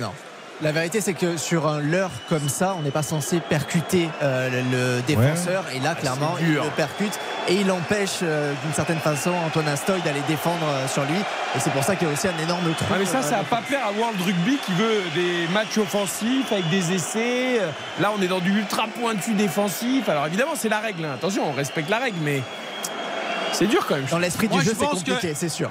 Il y a effectivement une faute, mais cette faute n'a pas d'influence sur le développement de l'action.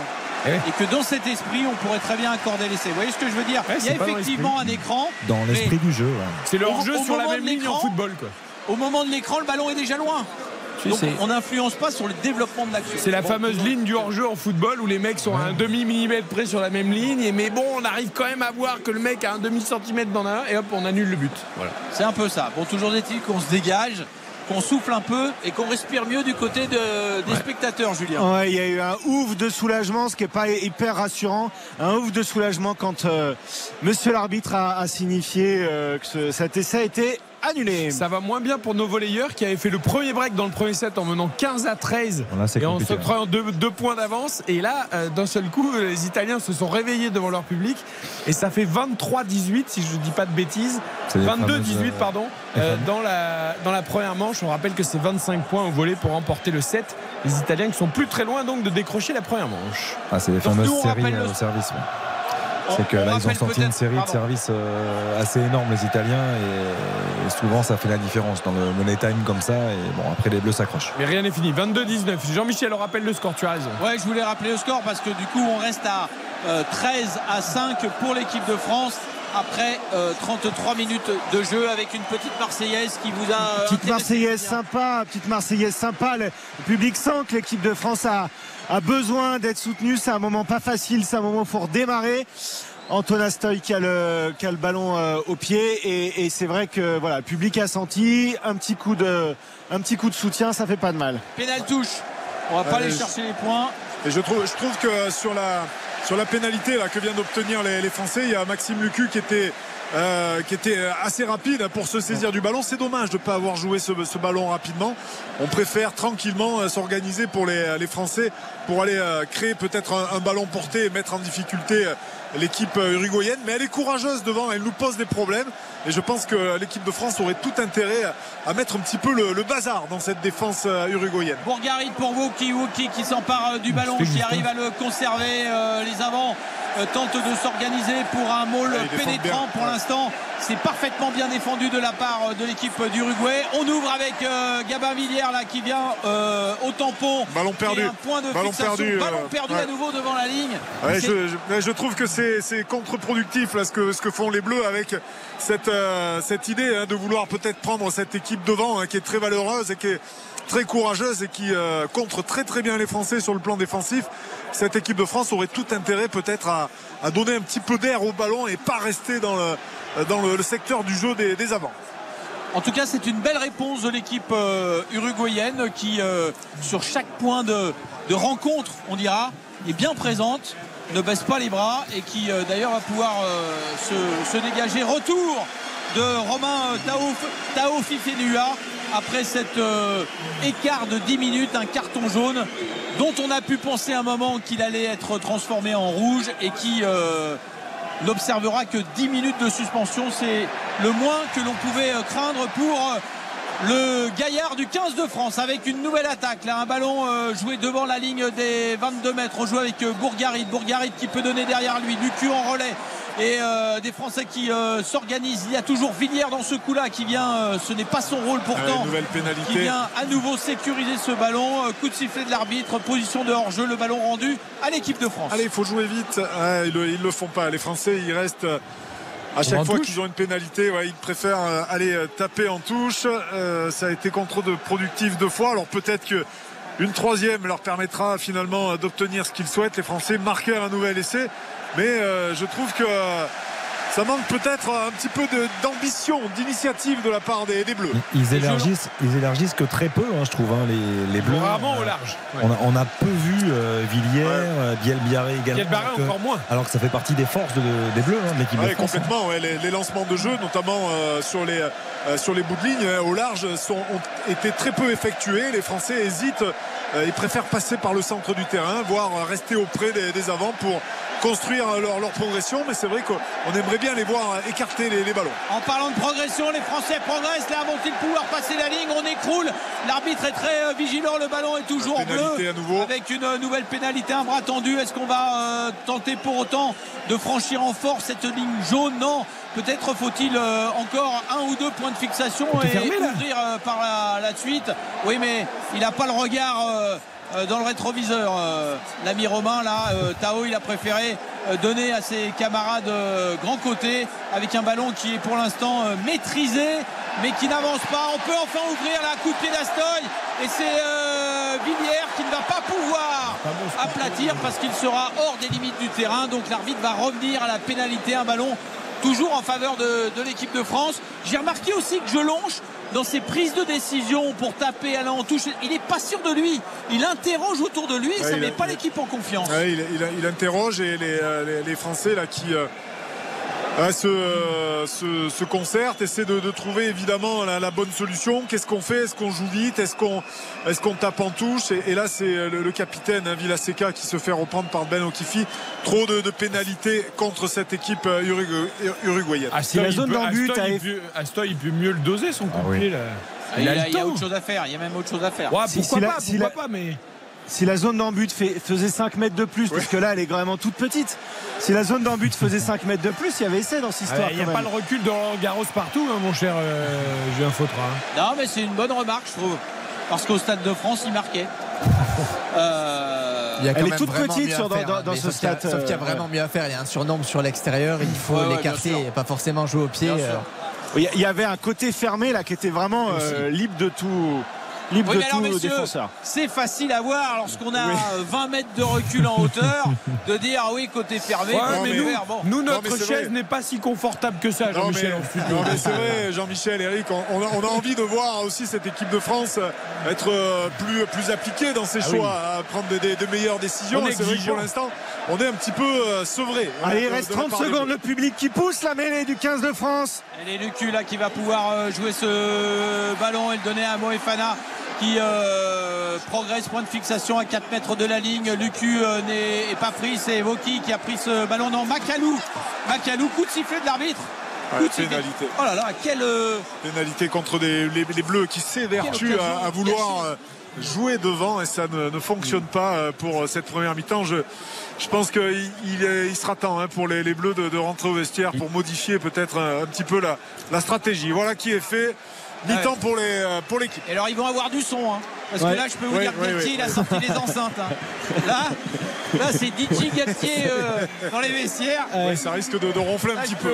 Oh là là, est-ce qu'ils vont prendre Tu m'as vu, tu m'as entendu. Ah bah il a dû tellement souffler dans les lunettes qu'il doit avoir pas mal de buées parce que euh, non, mais, non mais soyons honnêtes, 13-5 pour la France face à l'Uruguay en première mi-temps. Euh, on est quand même déçu de la qualité de jeu proposée par cette équipe de France qui est surtout euh, Olivier pas on a l'impression qu'elle ne maîtrise pas vraiment son sujet. C'est ça presque le plus inquiétant. Euh, exactement. Complètement c'est décousu un petit peu comme rugby. C'est pas une équipe de France appliquée qui fait des, mauvais choix hein, s'entêtant à vouloir jouer devant sans pour autant être avoir du, succès dans, cette dans cette idée là voilà ça, ça manque un petit peu d'originalité un petit peu d'ambition un petit peu de, un petit peu de tout. Donc euh, voilà, elle est encore euh, cette équipe de France en recherche finalement de, de, de, son et messieurs, on aurait pu être à 13-12. Hein. On n'était pas loin hein, parce que la décision arbitrale est plutôt logique à l'arrivée quand on voit l'écran sur Astoy, mais euh, ça aurait été mérité. Hein, oui, parce qu'en en fait, on a une équipe d'Uruguay qui, qui joue euh, très clairement euh, sa chance et je trouve qui est créative, qui ose, qui tente. On l'a vu plusieurs fois, on s'attendait à du jeu au pied. Non, ils, sont, ils ont cherché à jouer, à créer des décalages. Je trouve qu'ils ont apporté pas mal de créativité. Alors après, ils sont pénalisés par séquence, même beaucoup par moment. Mais je trouve que c'est une équipe qui a le mérite d'exister, de jouer, de proposer quelque chose. Jean-Michel, est-ce qu'elle se précipite un peu cette équipe de France? En se disant on est plus fort, on va leur rentrer dedans physiquement au lieu de peut-être jouer de manière plus construite Moi j'ai l'impression qu'il n'y a pas tellement de repères collectifs dans cette équipe. Euh, on s'interroge au moment justement de prendre les décisions. Euh, on vient jouer au pré Villiers, on ne l'a pas vu à l'aile, mais on l'a vu euh, venir jouer avec les, les avants alors qu'il n'a rien à faire là. voilà, j'ai pas l'impression que la copie est récitée les Irlandais qui doivent être dans leur canapé tranquille, ils doivent se dire bon, c'est pas une grande équipe de France. Après, Jean-Michel, c'est vrai que c'est une équipe de France un peu empruntée, euh, elle est un peu euh, timide, à l'image de son capitaine. Hein. Euh, c'est vrai qu'un peu dans l'indécision, c'est une équipe de France finalement, si on y regarde bien, elle a jamais franchi véritablement le rideau défensif uruguayen. ce rideau défensif, on peut se demander aussi combien de temps il va tenir. Et je pense qu'après, euh, à partir du moment où l'équipe de France arrivera à trouver des intervalles, à rentrer dans la défense adverse, les choses seront beaucoup plus simples pour elle. Donc on attend de voir comment, euh, euh, comment ils vont orienter le jeu sur la deuxième période. Mais quoi qu'il en soit, c'est une équipe uruguayenne qui euh, est, très courageuse, très valeureuse et nous pose énormément de problèmes. On a vu beaucoup ça d'ailleurs lors de la première journée de cette Coupe du Monde avec des équipes, notamment l'Italie, l'Irlande, qui ont passé énormément d'essais à la Namibie, à la Roumanie en deuxième période, quand justement physiquement les équipes moins préparées pêchent. Euh, il y a eu trois essais italiens, je crois, dans les huit dernières minutes. Et il y a eu 12 essais au total pour les Irlandais, dont une grande majorité en seconde période. Donc c'est vrai qu'après, l'Uruguay peut craquer Olivier en deuxième mi-temps. Bah, c'est ça, je pense que l'Uruguay, même si euh, physiquement elle est en mesure euh, de, tenir euh, voilà, encore quelques, quelques minutes, on imagine que si l'équipe de France monte un peu le curseur, voilà, mais monte un peu dans, les tours, c'est une équipe de France qui doit se procurer beaucoup plus d'occasions. Maintenant, il va falloir être un petit peu plus précis dans, le jeu de passe, être un petit peu plus judicieux et logique dans, les, choix de jeu qui sont faits. Et cette équipe de France, elle pourra évidemment l'emporter avec un succès euh, qui soit spectaculaire et qui nourrisse ici tous les, tous les supporters des Bleus. 13 à 5 pour l'équipe de France à la mi-temps de ce deuxième match de la Coupe du Monde face à l'Uruguay. On va laisser euh, Julien, Jean-Michel et Olivier peut-être aller prendre un petit verre d'eau pour s'hydrater. Il n'y a pas que des bonnes nouvelles en ce moment, hein, puisque l'équipe de France de volley, vous le savez, nous suivons également la demi-finale du championnat d'Europe de volley à Rome face à l'Italie, devant 11 000 supporters transalpins chauffés à blanc. Eh bien, l'équipe de France a perdu la première manche 25 à 21 et elle est déjà menée 4 points à 2 dans la seconde manche. Les Italiens sont en train de prendre petit à petit le dessus, même si les Bleus reviennent là à 4-3 petit à petit, quand même, les Italiens sont en train de, tisser leur toile devant leur public. On sait que c'est un, duel fratricide entre les, deux voisins, deux grandes nations du volet mondial, champion du monde et champion d'Europe d'un côté, champion olympique de l'autre pour cette demi-finale, pour rejoindre la Pologne hein, en finale qui a battu la Slovénie 3-7 à 1 un peu plus tôt dans la journée. C'est un match particulier pour beaucoup de joueurs. Je pense à Erwin Ngapet qui a joué pendant plusieurs saisons à Cuneo notamment, qui connaît parfement cet effectif. Chez moi, Cuneo. Hein. Ouais. C'est avec ma grand-mère via Cuneo. Bien hein. sûr. 103 ans. Je salue la nonne. mais... 103 ans, je peux vous dire, elle vous prend encore au resto en tête à tête sans problème. Mais c'est vrai que c'est voilà, c'est un duel entre deux équipes qui se connaissent par cœur et qui ont beaucoup de qualité. Après, ça, ce qui m'inquiète un peu, c'est que l'Italie est en train de prendre feu. Vous, vous évoquiez, Eric, à l'instant, la salle, le fait de jouer à Rome dans une salle qui est complètement euh, extraordinaire, là, qui est transcendée. Euh, la fin de set a été dure pour les, les Bleus. Là, ils tentent de recoller, mais euh, compliqué hein, d'inverser la tendance euh, à l'extérieur comme ça dans une salle aussi bouillante. Mais on va suivre ça évidemment, c'est pas fini. Les Bleus ils sont jamais aussi bons que quand ils sont au pied du mur et quand ils sont face à des défis impossibles. C'est un peu l'ADN de cette équipe de France de volley, euh, championne olympique. On retrouvera évidemment avec beaucoup d'ambition au JO à Paris euh, l'été prochain. Avant de marquer une pause et les infos d'Aude Vernuccio, je voudrais qu'on prenne la direction du Grand Contrôle où nous attend Maxime Giboin. Il était dans le village rugby de la Concorde la semaine dernière pour le France-Nouvelle-Zélande. Cette fois, il a décidé de se rendre au au, grand contrôle. Alors comment on a vécu Maxime cette première période où les Bleus alors sont devant certes au score mais n'ont pas brillé, n'ont pas enthousiasmé les fans de rugby? Eh bien, je vous entendais euh, parler d'une équipe indécise tout à l'heure. On pourrait dire la même chose du, public ici. Il y a 2000 personnes qui se sont euh, massées devant les écrans géants du Grand Contrôle dans le 12e arrondissement euh, à Paris. Et autant les, essais, les fulgurances bleues, même si elles ont été rares, ont été célébrées, mais on a senti aussi beaucoup de, de tension hein, dans ces supporters qui aimeraient un peu se, libérer devant ce match. Pour l'instant, cette, cette libération doit, doit attendre un peu. Ouais, c'est un, peu triste, donc vous êtes un peu sur la retenue. On a envie que ça explose, Maxime. ouais, effectivement, effectivement, on sent que, tout le monde ne demande, ne demande que ça. L'avant-match avait été assez calme, beaucoup de bonne humeur. Il y a beaucoup d'endroits pour se restaurer ici, donc les gens rentraient tranquillement dans leur match. Mais dès l'entrée des équipes, on a vu hein, tout le monde se, se masser devant les écrans géants, prêts à exploser.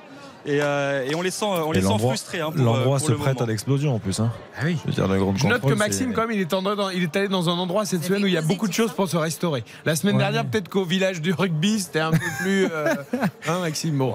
Vous avez le droit de partager quelques verres avec modération, évidemment, avec vos. Ah, c'est l'ambiance rugby, hein, Maxime. Il ne faut pas l'oublier quand même. oui, je sais bien que c'est l'ambiance rugby, mais je préfère, je préfère attendre évidemment avant, de, avant, de, avant tout ça, même si effectivement on est dans un lieu où il y a, il y a beaucoup de beaucoup de, beaucoup de choses, que ce soit de la, restauration, de la boisson. C'est un lieu qui est très vivant. Il y a même eu une animation euh, avant le, match avec euh, toujours des, sortes de conférences qui sont organisées avant les matchs pour essayer de rassembler les, supporters. En tout cas, eux, ils sont présents, ça je peux vous le dire. Hein. la jauge est, euh, maximale. 2000 personnes sont, là, donc le, bar n'accepte plus maintenant de, de, nouvelles entrées pour cette deuxième mi-temps. Merci beaucoup Maxime. En tout cas, on vous retrouvera tout à l'heure à la fin de la rencontre entre la France et l'Uruguay. La mi-temps donc au stade Pierre-Mauroy de Villeneuve-d'Ascq, 13 à 5 pour les Bleus, dont on attend plus tout à l'heure en seconde période. On marque une courte pause, les infos de Vernuccio et la suite d'RTL Rugby jusqu'à 23h avant de retrouver votre rendez-vous du soir, bien sûr. Parlons-nous avec Caroline Dublanche. À tout de suite. RTL avec les Bleus. RTL. 21h58. 13 à 5 seulement, serait-on tenté de dire pour la France face à l'Uruguay à la mi-temps. Toute l'info est de Vernucci. Bonsoir Eric, bonsoir à tous. La présence d'Emmanuel Macron à la messe du pape François à Marseille samedi prochain fait polémique. Dans les rangs de l'opposition pour la France insoumise, le président de la République ne peut pas défendre la laïcité et participer à un tel événement. Marc Guerrier, que répond l'Élysée ce soir? Eh bien que la présence du président de la République est une présence républicaine. Il va assister à un événement populaire et festif, dit l'Élysée. Plus de 60 000 personnes à l'intérieur du stade Vélodrome. Il assistera à la messe en tant que chef d'État. Et l'Élysée précise bien, il assiste, il ne participe pas à l'Eucharistie. Le président n'ira pas communier, principe de neutralité. Ce n'est pas sa première messe, il a assisté aux obsèques de Johnny Hallyday à la Madeleine, aux obsèques de Jacques Chirac à Saint-Sulpice. L'entourage d'Emmanuel Macron fait aussi remarquer qu'il est allé à la synagogue pour une cérémonie de vœux, qu'il a participé à la rupture du jeûne du ramadan et surtout donc que le principe de laïcité n'exclut pas les relations avec les religions. Les précisions de Marie Guerrier pour RTL. Le gouvernement abaisse ce soir ses prévisions de croissance pour 2024. 1,4% au lieu d'1,6 auparavant. Bercy présentera d'ici la fin du mois de septembre un nouveau budget qui scellera la fin progressive du quoi qu'il en coûte. Objectif, réaliser 16 milliards d'euros d'économies. C'est une première en France. À partir de demain, chaque bébé pourra être protégé de la bronchiolite pour un an. Les parents pourront amener leur nourrisson chez le pédiatre ou même en en maternité pour recevoir une injection. Pas de vaccin, un traitement préventif contre le virus responsable dans la majorité des cas de cette bronchiolite. Charles Wolf est le patron de Sanofi Vaccin. Alors c'est un anticorps monoclonal et c'est une seule injection euh, intramusculaire et avec une seule injection on protège pendant toute la saison avec une efficacité qui est exceptionnelle. On est à plus de 83% d'efficacité euh, contre les hospitalisations euh, des bronchiolites AVRS. Ce qui est important de rappeler, hein, c'est que la bronchiolite, c'est la première cause d'hospitalisation des bébés. Et donc c'est vraiment une solution qui est très importante pour les parents, mais également très importante pour notre système de santé, qui a été sous pression l'hiver dernier avec euh, la triple épidémie, vous vous rappelez très bien. Des propos recueillis par Agathe Landais pour RTL. Également à retenir la procédure ouverte pour agression sexuelle contre l'ancien archevêque de Paris, Michel Aupetit, a été classée sans suite pour absence d'infraction, indique le parquet. Procédure ouverte après un signalement du diocèse de Paris sur des échanges écrits avec une paroissienne faisant l'objet d'une mesure de protection judiciaire. La météo, demain temps sec et ensoleillé sur toute la France, sauf sur les Pyrénées et sur les Alpes avec encore des averses possibles en cours d'après-midi. Le vent d'autant atteindra 70 km heure en région toulousaine. Les températures le matin comptaient de 11 à 14 degrés, de 17 à 19 près de la Méditerranée. L'après-midi, température en hausse, vous aurez de 24 à 28 degrés dans la moitié nord, de 28 à 31 degrés dans la moitié sud. Et puis les courses demain à Vincennes en nocturne, les pronostics de Dominique Cordier, le 4, l'As, le 7, le 3, le 6, le 5, le 16 et l'outsider de RTL, c'est le 16. Joie de la cote. Merci beaucoup Aude Vernuccio. Euh, pendant que vous préparez le flash de 23h, je compte sur vous pour pousser derrière les bleus parce qu'ils sont un peu ils ont un peu de mal. Je peux vous dire qu'on pousse en régie. Bon, alors il va falloir il va falloir faire beaucoup mieux que ça en seconde période. Allez, à tout à l'heure 23h. À tout à l'heure. Dans un instant, retour de votre match France-Uruguay. RTL Rugby. Spécial Coupe du Monde 2023, présenté par Eric Silvestro. Et merci à Eric Jean-Jean et son bonus track de nous laisser la main ce soir. Merci à Caroline Dublanche de décaler légèrement le Parlons-nous jusqu'à 23h pour vous faire vivre le direct sur RTL. La Coupe du Monde de rugby France-Uruguay après la victoire 27 à 13 contre les All Blacks. Nos Bleus donc affrontent les Uruguayens avec Jean-Michel Rascol, Olivier Mann et Julien Fautra à Villeneuve d'Ascq au stade Clermont-Roi. Coup d'envoi de la seconde période. On attend plus des Bleus qui ne mènent que, messieurs, 13 à 5. C'est vrai qu'on attend beaucoup de cette équipe, de cette équipe pardon, qui pour l'instant n'a pas répondu à, l'attente. C'est Philippe Echeverri là, qui euh, lance cette euh, deuxième mi-temps. Un ballon qui est bien capté par Jaminet devant sa ligne des 22 mètres. Point de fixation. Il va pouvoir euh, s'organiser. C'est Lucu qui demande justement à ses avants de venir un petit peu sécuriser ce ballon avant peut-être de taper un coup de pied par-dessus. C'est ce qu'ils font tous et c'est ce qu'il fait lui, Lucu, puisque dans cette position, le demi de mêlée, et eh bien maintenant systématiquement euh, tape au pied euh, pour pouvoir euh, donner un petit peu d'air à son équipe. Les Uruguayens là maintenant qui tentent de s'organiser. Ils ont, ils ont le ballon à Rata, Rata sur un pas Echeverry. Oh, passé et c'est l'arrière justement de cette équipe d'Uruguay. Balza Maya qui est venu slalomer dans la défense et ramener le jeu dans les 22 mètres à 10 mètres de la ligne de l'équipe de France. Attention, c'est dangereux. Ils sont forts, ils sont beaux, ils sont valeureux et courageux ces joueurs uruguayens qui font bien plus que euh, de la figuration euh, ce soir avec euh, justement un ballon à nouveau sécurisé dans les 22 mètres de l'équipe de France. Nous sommes à 10 mètres même là et Arata qui peut distribuer. on redonne derrière, c'est bien joué. On écarte là, ah, malheureusement. Un petit temps d'avant devant Biel Barret et un ballon qui sera rendu euh, non pas l'équipe de France, mais rendu aux Uruguayens, puisqu'il y avait un petit, une petite position de jeu. Ah oui, les, Français euh, pris, hein, les, Français qui rendent le, ballon au pied par le Lucu. derrière, c'est Amaya, hein, l'arrière de, cette équipe uruguayenne qui contre-attaque. Ils s'en laissent pas compter, les Uruguayens. Ils sont pas du tout euh, timides, libérés, euh, sûrs de leur rugby, contre-attaque de, leur propre camp. C'est encore une fois, c'est un, bonheur parce que ça vit, le ballon vit. Et, c'est énormément de, passes. Énormément de passes depuis le début du, match avec cette percée d'Amaya qui, joue très très bien le coup. Il conserve son ballon. il fait un choix assez judicieux, euh, ralenti pour permettre à ses partenaires euh, de le soutenir. Et, derrière, euh, une pénalité pour eux. Allez, Pujadas là qui a lancé ce ballon et qui est bien capté et bien sécurisé. Il progresse dans le camp français, les joueurs uruguayens.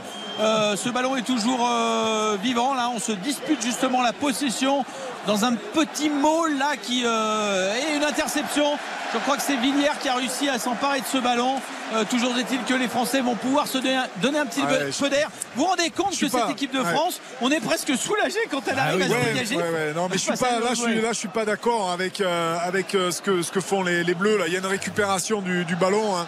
Des Bleus. Il y a une possibilité peut-être de sur un ballon de turnover de, bah, de jouer de son propre camp. Et Lucu là systématiquement joue au pied. Je, je, trouve cette équipe de France est quand même timide par rapport à, à une équipe face à laquelle elle devrait euh, finalement euh, dominer les, débats plus sérieusement. Julien. le public, ouais, le public qui sent que les Bleus ont besoin du soutien et un vrai soutien avec cette Marseillaise et ces là qui sortent du, public, les, le public lillois euh, derrière toujours son équipe de France. mais là, on n'existe pas. Là, on n'est pas, on, pas. on est en Franche-Comté, on, est... au pays du gruyère en défense.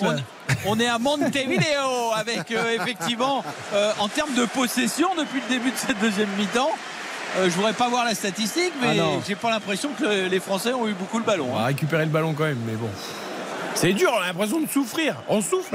c'est ça, et, je, trouve les, Français, pour, pour trouver ce, second souffle, ben, il faut y aller maintenant. Il faut lancer les, les débats. Il faut s'y jeter à fond. Je pense qu'ils ne prennent pas non plus euh, énormément de risques en, se lançant euh, dans, un jeu débridé, euh, les Français. Hein. C'est un jeu qu'ils maîtrisent. Mais je trouve que ce jeu arrêté, ce jeu programmé là permet aux Uruguayens finalement de, rester dans le match. L'heure est grave, ils sont en train de nous énerver notre Olivier Magne qui est pourtant d'une sérénité, d'un flegme habituel très britannique. Et là, ils sont en train de me l'énerver tellement ils jouent pas au rugby. C'est un peu vrai. Et c'est dangereux à la fois. C'est sympathique et dangereux à la fois de l'énerver, Olivier. Bah, avec un ballon qui était français. Et qui... encore une fois, voilà, si ce ballon, a un lancé on, sent les, Bleus un petit peu contaminés par, par le doute et euh, voilà un mauvais lancer de, de Bourgarit, ce ballon qui n'est pas bien, euh, qui n'est pas droit dans l'alignement et ce ballon va revenir aux Uruguayens alors que les Bleus ont tout à fait la possibilité de, euh, de, mettre un petit peu le, feu là et d'emballer, de, mettre le public, de se mettre aussi le public dans la poche parce que le public Pierre Monroy là ils attendent que ça, hein, que les Français emballent la, partie. Il est énervé un hein, Cameroun qui il vient de râler, il vient de crier sur notamment sur Bourgarit là on a vu sur sa première ligne, ça va pas ça va pas dans le camp bleu. On rappelle que l'Uruguay n'a gagné que trois matchs hein, dans son histoire en, Coupe du Monde. Un en 99 face à l'Espagne, un en 2003 face à la Géorgie. Et Raph le, rappelait très justement, en 2019, c'était une sacrée performance en s'imposant face aux Fidji il y a quatre ans. Très non, mais ne parlons, voilà, ne parlons pas très, peu, ne parlons pas d'une victoire éventuelle de l'Uruguay. Ça serait une bombe atomique euh, ah lancée euh, dans le monde du, euh, du rugby. Tiens, les Français encore pénalisés en, mêlée. Je pense que là, entre les pizzas de Bourgarit, les ballons mal introduits par le cul, la première ligne qui s'écroule pour l'instant, le bilan depuis le début de cette euh, deuxième période est incroyablement faible. Ah bah, on va laisser le match se dérouler, mais on a déjà un débat pour refaire la Coupe du Monde de rugby demain, je vous le dis. Hein. C'est les, les, remplaçants, les finisseurs, c'est comme Deschamps avec les Bleus. Bah, les titulaires ont bien à, manquent à beaucoup. À ceci près, Eric, qu'on refait la Coupe du Monde, euh, c'est effectivement demain. Ah bah oui, c'est pour ça que je vous dis demain, on a déjà un débat. On a, Ils sont blêmes, les titulaires. on a déjà un débat de presse s'ils font pas mieux dans les. Combien il reste? 35 minutes. Ils sont blêmes, hein, les Dupont, Danti, Aldrit qu'on vient de voir à l'écran, là, qui sont dans le, dans le public avec leur, euh, avec leur costard et leur cravate. Euh, ça fait grise mine. Hein. Ils sont blêmes, mais ils n'ont pas beaucoup de raisons d'être inquiets, hein, parce que les remplaçants d'un soir ne sont pas à la hauteur des titulaires indiscutables. de cette équipe de France, cette fameuse équipe premium. Le nom n'avait pas plu à, Galtier, mais euh, justement un fossé est en train de se creuser entre ceux qui doivent apparaître comme les remplaçants éventuels et puis les titulaires qui euh, bah, ont quand même un ah, autre niveau de jeu. C'est ça, Jean-Michel. En plus, euh, cette, cette prestation quand même en demi-teinte qui n'est pas à la hauteur des attentes. Euh, frustre un peu aussi les joueurs parce qu'ils sentent que euh, voilà les, minutes s'égrènent et que voilà l'opportunité finalement peut-être pour certains d'aller chercher une place de, titulaire dans cette équipe premium dont vous parliez bah, euh, les, chances s'amenuisent considérablement au vu de la performance des Bleus ce, soir. J'aimais bien le terme de finisseur mais là on va revenir au coiffeur bientôt hein, cher au football en 98 c'est comme les voitures vous savez vous avez acheté la base et après il y a les options eh bien les options c'était face à la Nouvelle-Zélande et là on est avec un 15 de France sans option au moment justement où une valise est possible. Mais l'arbitre rappelle les acteurs de ces euh, justement des Français rappelle euh, justement qu'il y a une petite faute uruguayenne. On n'aurait pas pu laisser l'avantage sur ce coup-là, Olivier? Et je, là, après, je comprends pas pourquoi. Euh, encore une fois, Bielbarré, il prend le ballon, il le sort du terrain, alors qu'on pourrait jouer ce ballon rapidement. Euh, j'ai pas mal d'interrogations là. et de frustration, j'ai l'impression. Ouais, frustré de, par la, performance de Bleu et, cette idée peut-être aussi de. On va la tirer. profiter. Là, elle est sifflée quand même hein, du. du, ah bah oui, on prend les points, ça veut dire qu'on a peur. Limite, il faut se trouver un petit matelas quoi. le public qui comprend plus la, stratégie de l'équipe de France. Melvin Jaminet est euh, quasiment sur la, au centre du terrain. Il lui reste 45 secondes pour mettre euh, ce ballon entre les poteaux. Le public n'a pas compris à hein, la décision. Plus la voiture sans option. Il n'y a pas la garantie, il n'y a pas l'assurance, il n'y a pas l'entretien. Après, tu as, aussi un botteur qui a un pied exceptionnel et qui est capable. Oui, mais bon, les gens, les gens, tu joues contre l'Uruguay, ils ont envie de tailler en touche, que tu marques des essais. là, on a l'impression qu'on a peur de perdre le match et qu'il faut prendre 3 points. Je ne sais pas si vous avez capté le regard de Fabien Galtier. Nous, on l'a vu sur les écrans géants du stade. Ça a été une seconde, mais c'était pas une seconde de grand bonheur. Hein. C'était euh, voilà, ah, il va taper Jaminet, un coup de pied qui est bien dosé en distance et qui va passer à gauche oh des euh, poteaux. Euh, voilà, il y avait la puissance. Ah, le public qui siffle, hein. ça commence. c'est contagieux. Hein, à s'énerver. La nervosité qui gagne aussi les tribunes de, de Pierre Monroy. Voilà, ça va pas, il va falloir se sortir de cette, euh, de cette nasse. Et je vois parmi les, parmi les remplaçants peut-être des, euh, des Movaca qui euh, flamands, là. Je pense Ramos qui sont qui sont des titulaires indiscutables et qui pourraient peut-être amener un peu de punch. Est-ce qu'on pourrait, est-ce qu'on pourrait emprunter les lampes des dirigeants sud-africains et des entraîneurs sud-africains qui imposent leur choix à distance avec des lampes de couleurs différentes Là, les coachs ont besoin de reprendre la main sur cette équipe. Hein. Alors oui, il faut expliquer, hein, euh, Olivier, c'est le. Attention, un ballon qui est capté par Bielbarré qui va peut-être pouvoir, avant que ça soit Villiers. Bielbarré ou Villiers, là c'est euh, Villiers qui marque cet essai. Mais c'est un en avant, euh, il y a un en avant, bleu, avant. semble-t-il. Ouais. Il y a un en avant. Ça semblait trop simple. On va le vérifier, mais c'est pas sûr. Hein non, ouais, mais monsieur hey, confirme il, est meilleur. Il n'a pas les lunettes ce soir, hein, parce que bon, en avant, on, le voit bien quand même. Alors, on rappelle qu'il est ophtalmologiste. il, y a, demandé la vidéo au hein. boulot. Là. Après, est-ce qu'il n'est pas contré le ballon Je sais pas, est-ce qu'il n'y a pas un truc qui peut jouer là-dedans Il y a quelques rendez-vous qui vont se libérer là dans ces patients là. Ils vont se dire connectez-vous ce soir pour prendre rendez-vous. il est contré. Il fait un fond d'œil et qu'il n'est pas sûr de lui. C'est une contre-publicité là. Il est contré, mais touché de l'épaule, je pense. Mais elle est contrée par qui là Ah, je crois qu'elle est contrée. C'est Echeverry C'est Jolon. C'est Jolon. C'est Jolon Ouais, mais c'est l'épaule. Fait un en avant. C'est clair. Oh là là, oui. Ah, c'est pas de bol. Là, ça se joue à 2 cm parce qu'il y a la, la mimine gauche d'Echeverry qui était, qui était vraiment pas loin du ballon. Pas de bol. Bon, toujours est-il que l'action était euh, aussi belle euh, qu'illégal et que les Uruguayens. donc Gelon touche le ballon avec l'épaule et envoie le ballon vers l'avant, récupéré par Villiers et donc, en avant. Et donc en avant. ce sera une mêlée, donc un en avant. Euh, et une mêlée pour l'Uruguay. Alors on a vu les Français se rassembler au milieu du terrain, euh, échanger, converser, se parler, s'encourager. du coup, ils ont 30 mètres à faire avant de revenir au point de fixation pour cette pour cette mêlée. Ont-ils des choses à se dire? J'ai l'impression qu'ils ne sont pas tous d'accord. ils, vont, ils, se sont dit des choses parce que bon, il y, a cinq remplaçants qui vont faire leur entrée, cinq bleus qui vont euh, euh, prendre euh, les postes notamment devant. Hein. En tout cas, là, il y a trois nounours uruguayens qui viennent de Toute la première ligne. Là, ils ont un câlin. Chalureau qui va, qui va rentrer et, François Cross pour mettre un peu d'ordre dans, dans, la maison. Alors Chalureau, sifflé ou pas sifflé, Julien? La, la, rentrée de Bastien Chalureau qui applaudit à ce stade par par le public. On avait craint hein, que l'entrée de Chalureau soit un petit peu, que l'actualité rattrape un petit peu le terrain. Écoutez, à ce stade, il n'y a pas vraiment de sifflet. On en entend. Ouais, peut-être quelques-uns, mais. Priorité au voilà. terrain, Julien, c'est très Non, mais bien. les sifflets, ils sont pour les, les gars qui pour sortent. Les sortants, hein, fait, pour les matchs, sortants, hein. J'imagine pour les sortants. Hein Gelonche sort, Bourgarit sort, la première ligne sort. Euh... Taofi Fenoa sort. Voilà, même si Gelonge a l'air content, il tape dans la main de William Servat en sortant du, du terrain. J'ai bah, pas l'impression que ce, ce capitana ouais. soit le, le, meilleur de sa euh, carrière. Le Allez, plus on va important revoir. pour lui, c'est le genou qui tient, le rythme à peu près. Ouais, exactement. Voilà. Ouais, c'est de, de, de, retrouver un petit peu de, de, rythme, un petit peu de, voilà, de, temps de jeu. La compétition, euh, ça va lui faire du bien, ça va lui, lui permettre de, se libérer et certainement d'enchaîner euh, encore contre la, la Namibie. Ouais, et pour finir, juste parce on vous a expliqué oui. tout à l'heure l'histoire des lumières des Sud-Africains, on n'a pas eu le temps de, de, préciser. Le sélectionneur et le staff sud-africain en tribune ont un petit système de, lumière euh, portative de différentes couleurs et en fonction du choix qu'ils veulent pour soit prendre les points, soit aller en touche, soit taper la pénalité, ils indiquent avec leur petite lumière aux, aux joueurs sur ouais. le terrain et Alors, au capitaine euh, la décision. C'est donc pas le capitaine qui choisit, ce ne sont pas les joueurs euh, qui choisissent, mais bien euh, leur entraîneur, euh, tranquille dans sa, dans sa loge. Euh, ouais, qui dicte sa volonté. D'ailleurs, pour la petite histoire, hein, c'est Rassi Erasmus, ouais, hein, l'ancien entraîneur champion ouais. du monde, hein, qui est toujours dans le staff des, des box, qui l'avait mis en place euh, avec le, le, Super Rugby euh, en Afrique du Sud. Il y, a, il y a plusieurs années de, de ça.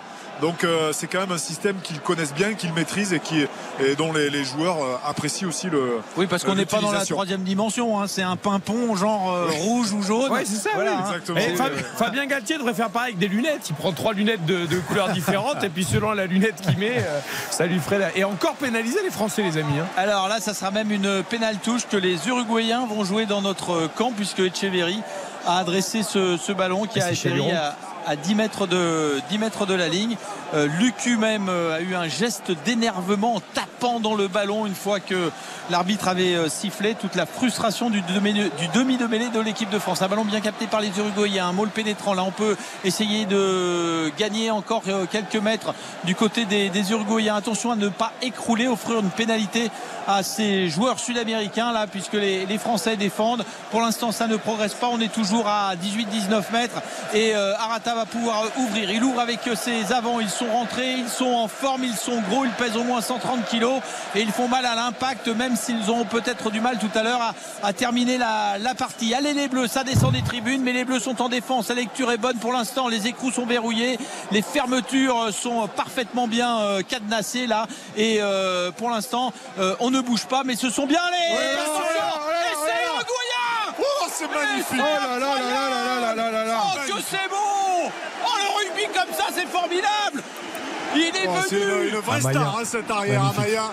Ouais, magnifique. Il est venu Amaya slalomé dans la défense bleue pour éliminer les deux défenseurs qui venaient vers lui. Un vrai essai de rugby. Oh, superbe essai, très très bien travaillé par les, les avants. Et derrière la, la, défense française qui monte trop trop vite, toujours en pointe et qui euh, permet à Amaya de, de, se jouer de, de, de cette défense. Voilà, c'est euh, Arthur Vincent, Arthur Vincent qui, qui, se fait, euh, qui, ah ouais, qui se fait prendre sur les appuis.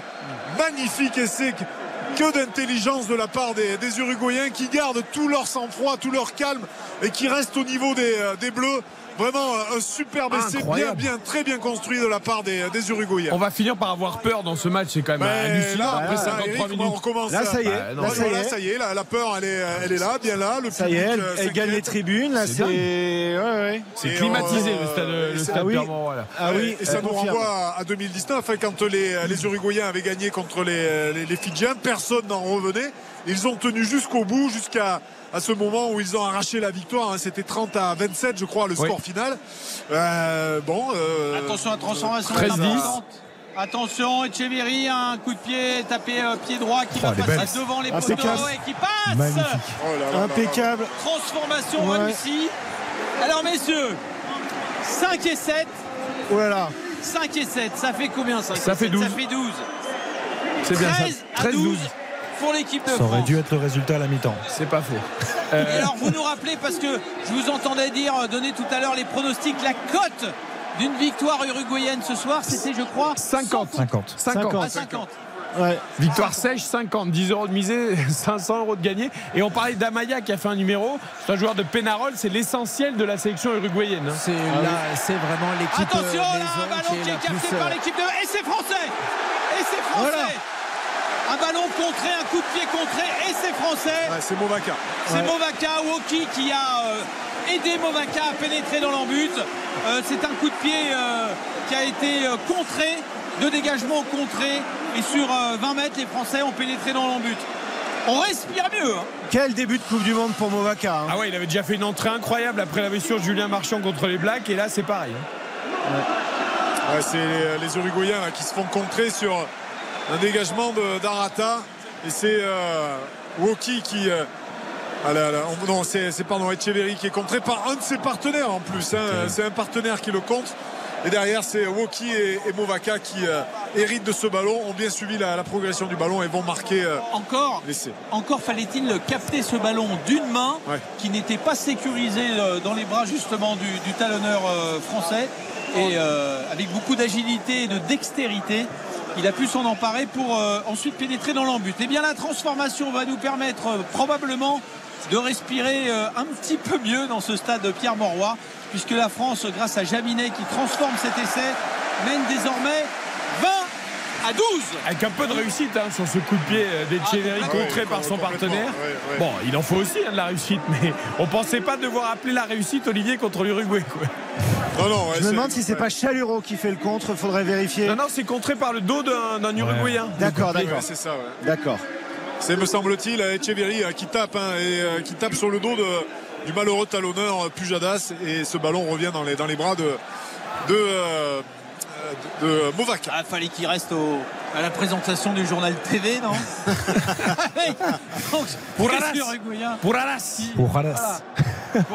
Bah, je voudrais vous signaler quand même un truc super sympa parce que Sipili Falata est rentré sur le terrain. Alors ça c'est bien. ça. Alors, Sipili Falatea est rentré sur le terrain et donc sur le terrain, il y a Falatea et Moefana qui sont oncles et neveux et qui jouent en ce moment pour l'équipe de France. C'est une histoire super sympa qu'on a racontée hier midi sur RTL.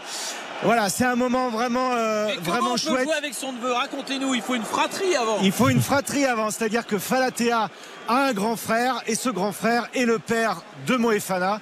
Et donc Moefana a 4 ans de moins que Falatea simplement. Ils jouent ensemble à Bordeaux-Bègle et ils sont ensemble en équipe de France. C'est quand même une première en Coupe du Monde.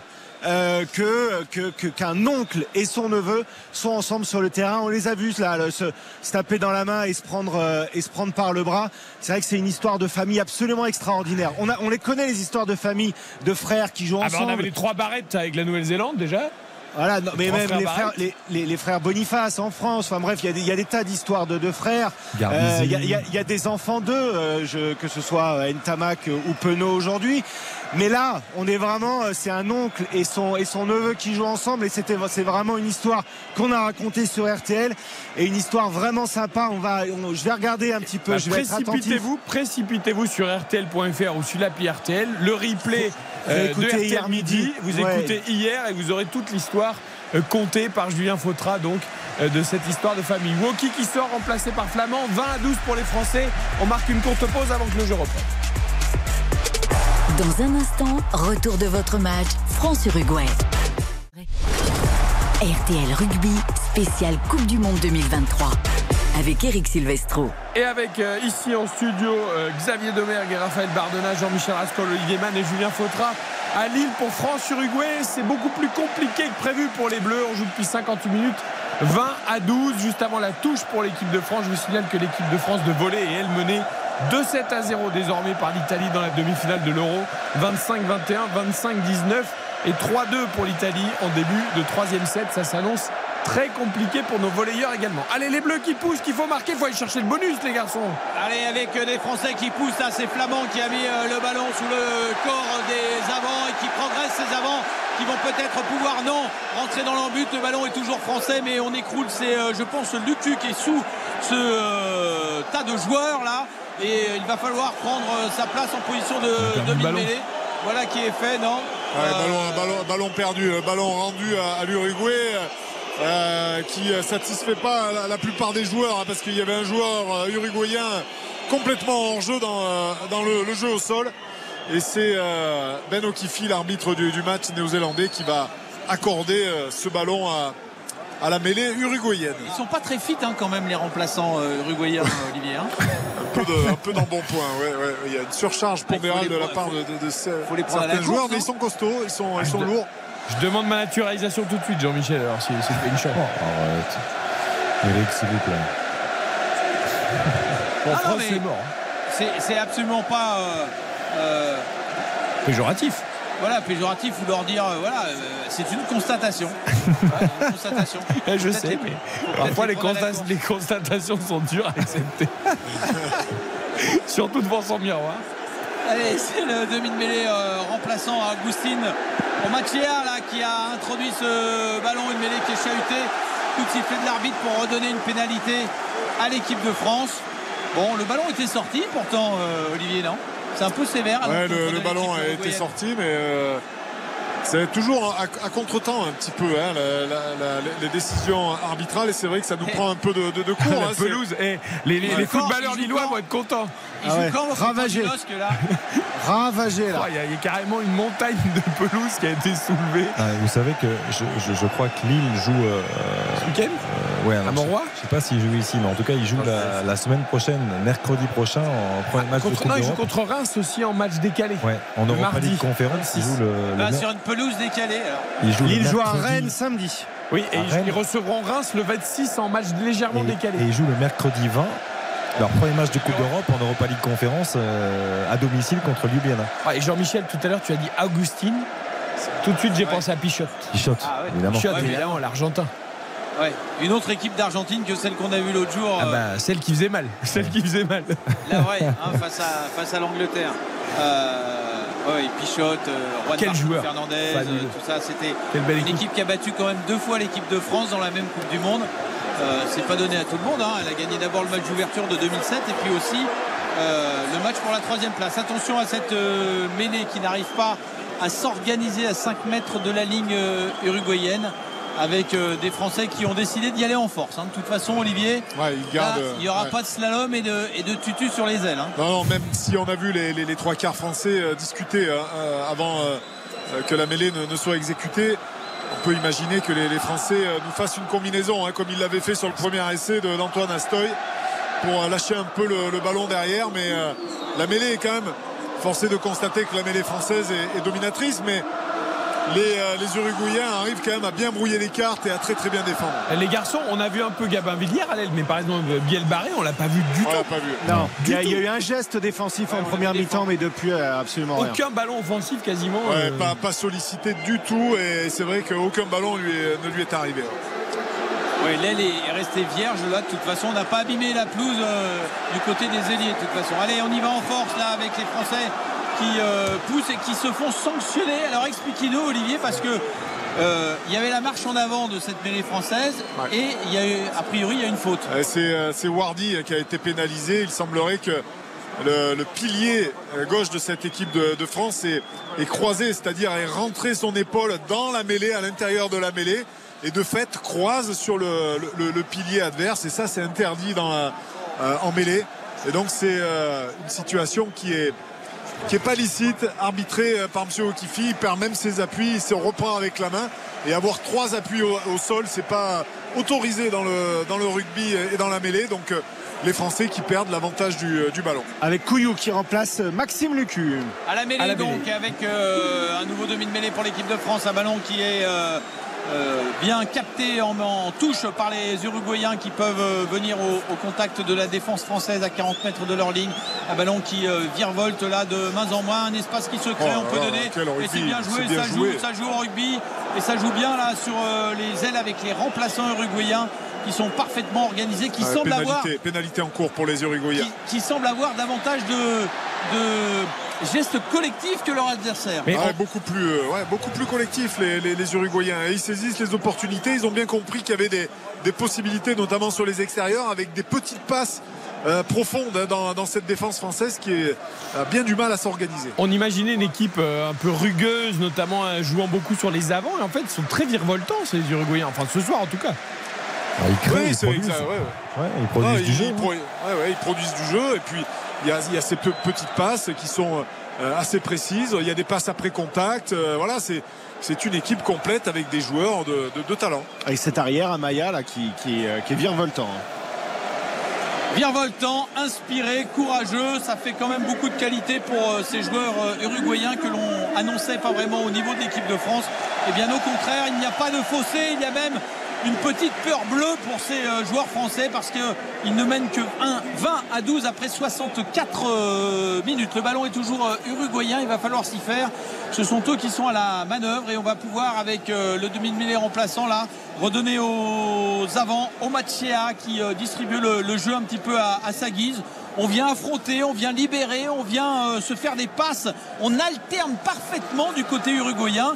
Et euh, les Français regardent ça un petit peu euh, en rang serré, mais sans pour autant pouvoir eh bien, euh, chipper le ballon, gratter un ballon. C'est vrai que Julien Marchand, ce soir, et, j'espère qu'il n'y aura pas énormément d'autres soirs, eh bien, son absence fait du mal à l'équipe de France. Ouais, son absence fait, fait du mal, évidemment, et on voit les, les, Français qui, euh, notamment euh, sur les duels où, euh, où Marchand était dominateur, bah là c'est les Uruguayens qui sont dominateurs à chaque fois sur les, duels. Ils avancent systématiquement au contact, ils sont inspirés, ils cherchent des, intervalles et même sur sur de l'affrontement, c'est des joueurs qui dominent. Alors même s'il y a des petites erreurs, c'est une équipe qui fait le jeu et provoque la faute française et les Français qui ont le plus grand mal oh finalement à répondre à ces offensives uruguayennes. On a plongé, on ne gratte pas, on caresse. Alors on va pas comme ça dans les rugs pouvoir récupérer des ballons. Hein. Euh, là il y a un vrai problème. Il y, a un vrai problème. Autant c'était folklorique euh, pendant une demi-heure, autant là 65 minutes de jeu, 20 à 12 pour l'équipe de France. Euh, on joue en défense, on n'a pas la possession, on regarde l'adversaire. le rugby ce soir est sud-américain. Oui, sud-américain et j'allais vous dire, j'allais même aller un peu plus loin, Jean-Michel, c'est que quoi qu'il en soit, maintenant à un quart d'heure de la fin de, ce match, s'il y a une équipe qui va sortir vainqueur de ce match, même si euh, le score peut-être sera en faveur, je ne sais pas hein, ce qui va se passer, mais si le score, et on l'espère, sera en faveur des Bleus, ben, s'il y a une équipe euh, qui, est gagnante ce soir, c'est bien l'Uruguay. Parce qu'ils s'en sortent bien, ces Bleus. Hein. Un joueur expulsé 10 minutes qui aurait pu recevoir un carton rouge. Un essai sud-américain a priori valable, refusé parce qu'effectivement il y a un écran dans l'action mais qui n'a pas d'influence sur euh, le fait que le ballon passe de main en main.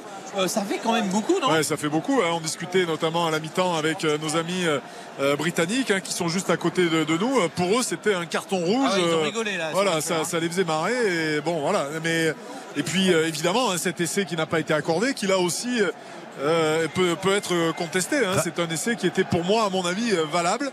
Euh, voilà, c'est des, Uruguayens qui, devraient être devant au score euh, si euh, on s'en tient à, ces faits et à toutes ces choses qui, font la, partie, qui font ce match. Et vous parlez des Britanniques, évidemment, eux, il y a eu le carton rouge de Curry lors du premier match dès la première minute.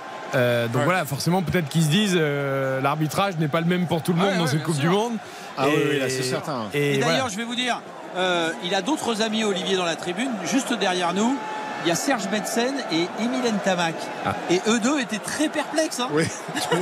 Pour eux, c'était un, rouge, au vu des, images. Serge, on, sait que Serge, il, a une culture britannique qui est très développée parce qu'il a joué en Angleterre. Hein. Ça a été l'un des premiers à, jouer en Angleterre de façon continue. Toujours est-il que, bon, ils étaient très perplexes. Il a pris combien de matchs, Curie, après son carton rouge? Deux matchs pour deux, matchs, de suspension. Bon, des Français qui se dégagent là à l'occasion d'un long coup de pied qui renvoie le jeu au milieu du terrain. Mais on en est presque à se féliciter de voir les Français se dégager, se donner un petit peu d'air. On joue face à l'Uruguay. Pour l'Uruguay, ce sera la fameuse défaite encourageante.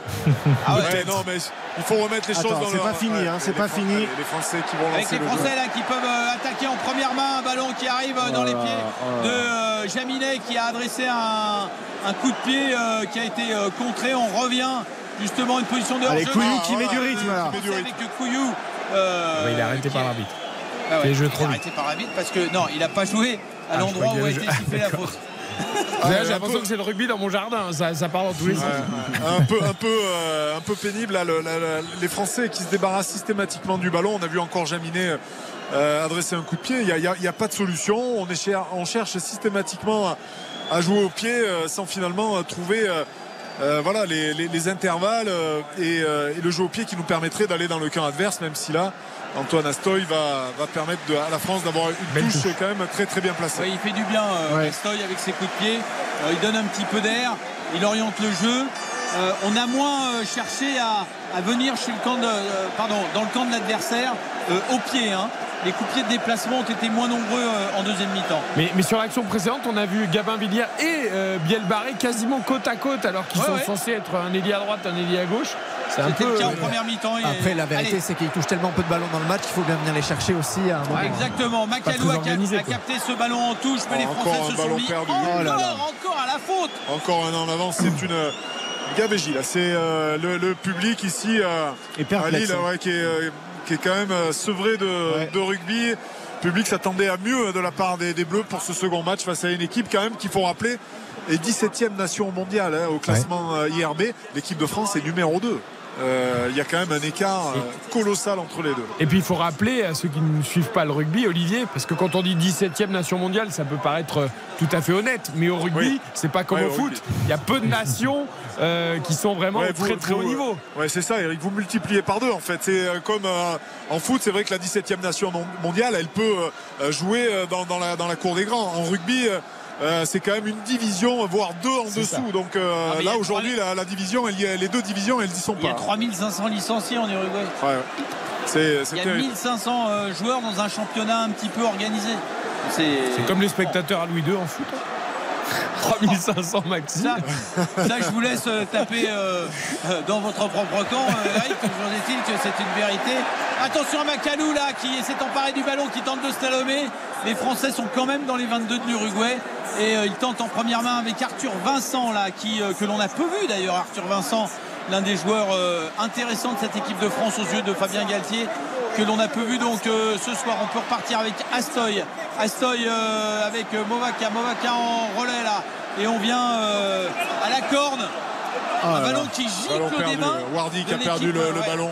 et les Uruguayens qui tentent le tout pour le tout. Les Uruguayens qui, sur les ballons de récupération, euh, essaie de, jouer. C'est un en avant euh, uruguayen. Un deuxième en avant uruguayen qui permet pas euh, au jeu de, continuer. Mais, mais que c'est dur pour les Français complètement brouillons et qui n'arrivent pas à. Alors vous savez, il y a 20 à 12, il reste 9 minutes. Hein.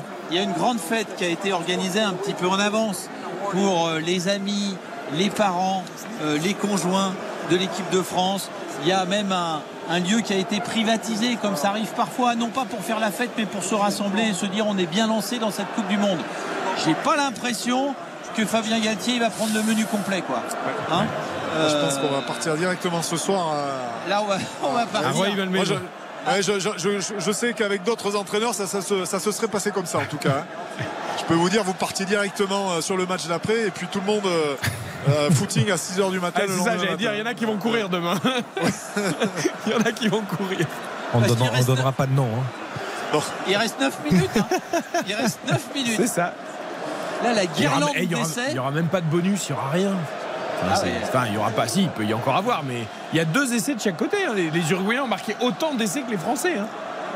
C'est vrai. De ne pas, de pas aller chercher le, le bonus, effectivement, sur cette partie, euh, c'est euh, c'est terrible. Enfin, il reste encore du temps. Hein. On peut, on peut marquer encore 2-3 essais dans, les 10 minutes qui arrivent. surtout que vous évoquiez la, dimension physique, la différence quand même entre les, Uruguayens et, les Français, de par le, championnat dans lequel ils évoluent pour la plupart, de par le, rythme d'entraînement, le rythme de travail. C'est-à-dire que là, ça ne se ressent pas du tout. Pas, pour l'instant en tout cas. Et là, on est presque à la fin du match. Il reste 10 minutes hein, pour moi. Bon. Et puis derrière, on s'entend pas. Hein. On voit Jaminet pas mal euh, discuter.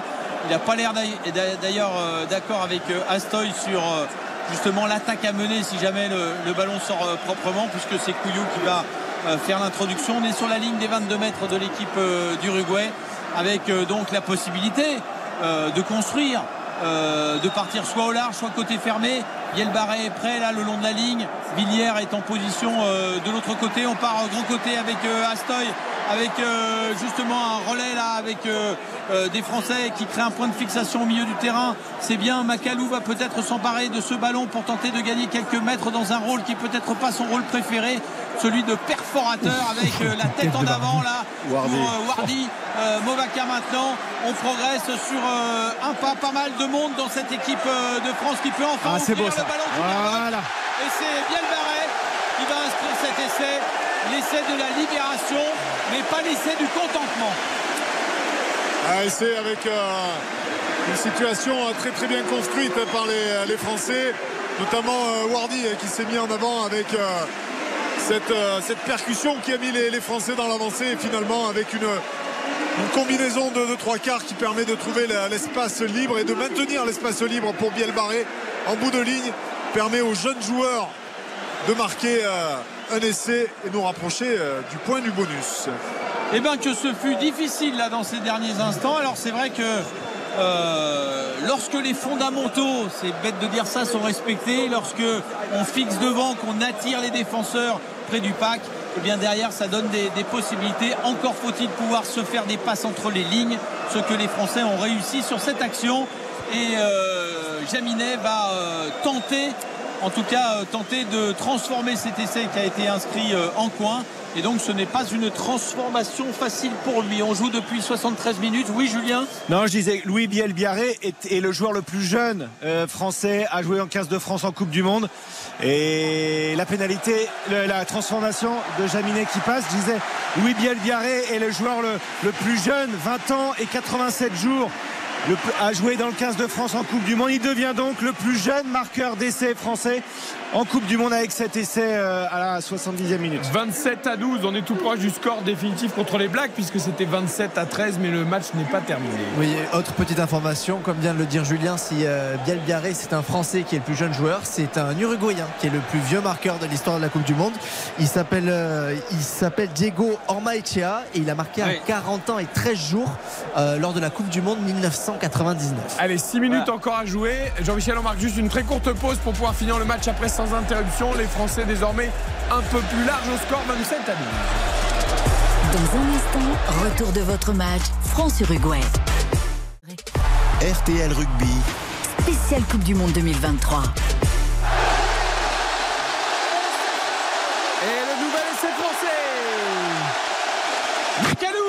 Formidable, qui euh, a récupéré lui-même un ballon et qui, au terme d'une course de 70 mètres, vient d'inscrire euh, l'essai français. euh, mais, ok, c'est formidable hein, pour euh, Macalou parce que c'est voilà un geste un peu personnel, un sprint euh, formidable parce que euh, à lui seul, alors qu'il joue troisième ligne, il a été plus vite que le centre qui était assez basse. Oui, Ça, c'est formidable. vite, Mais Arbitrage c'est vidéo. quand même. Arbitrage vidéo quand même, messieurs. Ouais, mais alors là, je vois pas. Il y a une petite faute. Oui, oui, il y euh, a sur le, le ruck, ouais. il me semble qu'il y a une, une faute et les, les joueurs uruguayens se sont plaints. Et on reviendra évidemment. Mais parce que à- c'était les Uruguayens qui étaient en train de nous mettre euh, très mal en- euh, en, en à l'épreuve. difficulté, Voilà. ouais, complètement. Et mais c'est de toute contre. façon, même s'il est accordé, c'est l'essai de l'impuissance. C'est l'essai euh, de, du manque d'organisation. C'est l'essai de la mauvaise décision. Les Français, quelques secondes avant, avaient le ballon. Ils ont encore cafouillé euh, leur attaque et offert donc aux joueurs euh, uruguayens la possibilité de venir euh, jouer, s'organiser euh, devant la défense Macalou, française. j'ai Alors, qu'est-ce qu'on dit? devant le ballon en essayant de, de, de contester le, le ballon uruguayen. Il, il s'emmène le ballon dans les pieds en passant par devant le ballon. Alors a-t-il le droit en Non, non, ouais, ouais, il est dans l'axe. euh, Ouais, je suis pas sûr. Non, non, là. Je crois pas qu'il y ait de, il y a essai, il y a essai. Et alors cette semaine en conférence de presse, Fabien Galtier euh, signifiait que Sekou Makalou courait à 37 km heure Ouais. et que ça en faisait un athlète euh, absolument incroyable et indispensable pour le 15 de France. Là, on l'a vu. Ouais, hein. il, fait, euh, ouais, il fait moins de, de 11 secondes au 100 mètres, hein, c'est Koumakal. Ah bah, il serait pas loin. Euh... Ouais, alors après, il faut voir le départ. Mais il serait pas loin d'être Il n'y a pas demi-finaliste au essai, il n'y a championnat de pas France. essai. Quand je Il vous dis pas qu'il passe devant le ballon. Ouais, par contre, ouais, c'est ça. Et euh, sur les images, c'est pas quand même très, très clair. Hein, je- pa- parce qu'en fait, il reste dans l'axe, ouais. il tape le ballon avec les pieds, mais en, en voulant contester le ballon uruguayen, il était déjà devant le ballon avec le haut du corps avant de le taper avec le pied. Oh là là. Ouais, c'est dommage parce que c'était l'essai du bonus quand même. Et donc euh, à la 76e, euh, maintenant les, euh, les, euh, les chances s'amenuisent pour euh, marquer ce, ce point de bonus. Surtout que le ballon est rendu aux Uruguayens avec euh, Berchesi là qui va pouvoir euh, trouver une pénale touche à quelques mètres de la ligne d'en but de l'équipe de France. il y a des sifflets, non pas à l'encontre de l'équipe de France, mais je crois pour, euh, pour cette décision. Euh, pour le médecin, le médecin de ce match. Pour, euh, l'oculiste, comme disait ma grand-mère, de, de, cette, de, ce match. Les Français qui montent très fort en défense, qui ont récupéré ce, ce ballon. Movaca, ouais. Et qui vont peut-être pouvoir avoir encore l'occasion d'inscrire un quatrième essai, l'essai du, du bonus. Couillou qui conserve euh, derrière ses avants, qui tape par-dessus. Ça va avoir pour effet de rendre le ballon aux Uruguayens qui euh, vont garder la, balle et jouer une touche tranquillement au milieu du terrain, il n'y avait pas mieux à faire, euh, Olivier? Ouais, j'ai, du mal à comprendre comment les, Français, à ce moment-là du match, n'essaient pas de, de, tenter peut-être une ouverture avec nos joueurs derrière pour essayer de voir ce qui se passe et puis de taper un peu plus tard. Je, suis un peu dans le.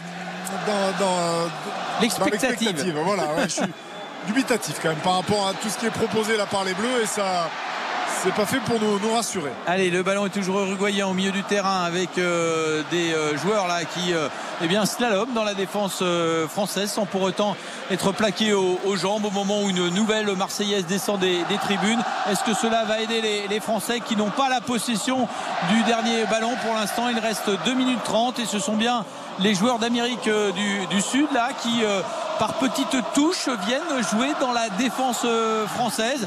Ils jouent euh, un rugby euh, attrayant, intéressant. Il y aura au nombre de passes dans le, dans le match des matchs. Eh bien, je pense que les Uruguayens auront gagné le match des passes. Et ils auront eu certainement la, plus grande possession, une plus grande possession que les, Français. Et évidemment, beaucoup plus de passes et des passes qui sont pour la plupart arrivés et qui ont mis en difficulté cette équipe de France avec ce, jeu de passe remarquable et des, remarquables et des joueurs qui ont surtout cherché euh, en priorité à, trouver des, espaces disponibles sur les extérieurs et qui ont peut-être donné des idées aux, futurs adversaires des Bleus parce que ah si on moi, je suis namibien ce soir, je pars faire un footing. Hein. Oui, si, voilà. si on raisonne par rapport au match qui reste de l'équipe de France, il y a la Namibie. Alors, c'est une nation qui est là encore, qui est, qui est euh, pas dans, euh, dans, le haut niveau du, concert international, mais c'est surtout l'équipe d'Italie. Voir comment l'équipe d'Italie se comporte contre euh, les Voilà, moi j'ai arrêté pas de ce soir, italien. Si, voilà, si elle joue. je me mets au brocoli et. Mais contre la France, c'est un match quand même qui va être important. Ah non, non, je suis, là, je suis italien, là, c'est terminé la pasta mama, c'est pour après le, match de la France. Ah mais vous allez être malade si vous vous mettez au brocoli. restez aux pattes, Jean-Michel. Alors euh, le dernier ballon est, pour les Uruguayens, une pénale touche, donc une touche euh, interceptée par l'équipe de France, un coup de pied de Villiers pour euh, tenter de se dégager. Il le rend parce que la marée elle est jaune. Hein. Bah oui, mais il reste qu'une minute. Si tu prends pas le ballon, t'as aucune chance de marquer l'essai de bonus. Ah ça c'est sûr, mais bah, donc c'est quand même bizarre là pour l'instant les bonus il est très très loin d'autant que ce sont les Uruguayens qui arrivent à combiner à 30 mètres de notre ligne. Un ballon qui est euh, bien capté et on vient euh, aura euh, jouer très intelligemment avec Oma Echea qui crée un point de fixation là à 40 mètres le, ballon virevolte de main en main là du côté uruguayen face à la défense française qui n'est pas encore prise en tout cas qui a une bonne lecture du jeu mais c'est stérile certes mais le ballon est toujours pour les, les Sud-Américains là euh, qui un petit peu comme au football se font des petites passes dans un euh, petit périmètre là et euh, on attend la brèche, on tente de trouver un intervalle. Là ça se referme entre Bielbarret et, et Villiers, mais voilà les, Français se mettent encore à la faute. Je crois que c'est Jaminet là qui au Couillou qui s'est laissé entraîner dans une position de, de hors-jeu. Un beau plaquage offensif de la part de l'équipe de France, mais l'arbitre va rendre le dernier ballon au Sud-Américain. Je crois que c'est Boudéan, c'est un des meilleurs, je trouve, pour le coup français. Paul Boudéan qui est, qui est, vraiment bon ce soir, pareil. C'est hein. un des meilleurs Français, un de ceux qui a marqué peut-être un peu des points ce soir. Le Golgoth sont pas nombreux. 15 de France. Avoir 23 ans. Non, c'est sûr qu'ils sont vraiment pas nombreux à avoir marqué des points. Euh, que ce soit Moefana, Villiers, euh, même, euh, même devant, c'est très très Alors qu'est-ce qu'on fait, Raphaël, avec ce dernier ballon? On fait comme les fois précédentes. On va chercher une pénale touche. Alors on s'est fait chipper la touche les deux fois précédentes, mais on va quand même pas prendre tous les euh, lancers adverses. Donc il y a un vrai danger là.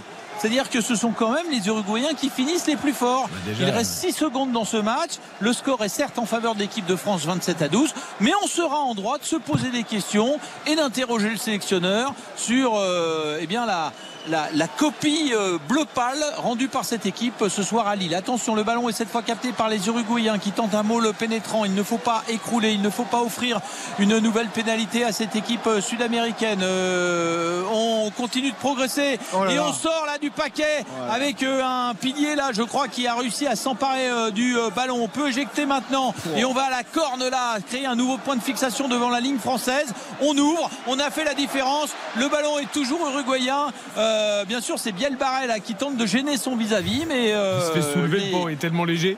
Bah les, Uruguayens vont pouvoir euh, à nouveau et tenter de, percer enfin cette ligne bleue qui paraît infranchissable. mais en tout cas, ils ont du cœur, ils ont de l'envie et ils ont même des belles combinaisons pour prendre ce ballon. Voilà, il est perdu ce ballon. Les Français vont se oh dégager.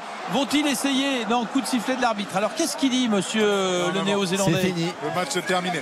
Et c'est terminé. Victoire de la France 27 à 12 avec énormément de questions au terme de cette rencontre balbutiée par les joueurs de l'équipe de France.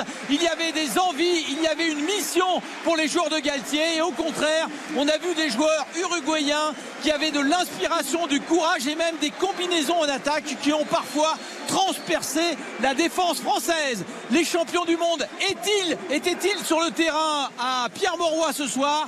Je n'en suis pas sûr. Toujours est-il que les remplaçants tranquillement dans les tribunes euh, ont eux-mêmes eh suscité pas mal d'interrogations en regardant ce match euh, non pas perdu, mais gagné euh, sans panache. Sans panache avec. Sans panache pour l'équipe de France, Julien. Un, public mi-chèvre, mi-chou. Ah bah il est euh, déjà dans le métro là. Voilà, parce que alors on a, il y a eu des applaudissements. Effectivement, il y a une victoire. Il y a eu des applaudissements qui sont descendus des, des tribunes de Pierre Monroy, mais mais quelques sifflets, quelques déceptions. le public qui, qui, part assez vite du stade.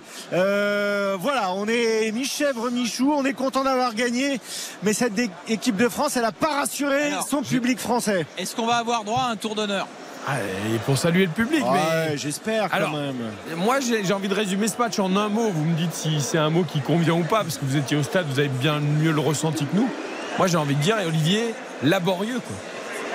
Oui, oui, laborieux, exactement. C'est pour moi, c'est le brouillon du mondial. C'est vrai que dans un euh, dans les matchs de poule, euh, il y, a toujours des matchs un peu compliqués. On a, on l'a vécu, je l'ai, je l'ai vécu évidemment ce genre de, match. Euh, maintenant, euh, ça inquiète hein, sur bah, la capacité à, des, joueurs qui n'avaient pas beaucoup de, temps de jeu, de, s'affranchir de, la pression d'une équipe uruguayenne valeureuse qui a donné une leçon de rugby ni plus ni moins hein, à cette équipe de, France.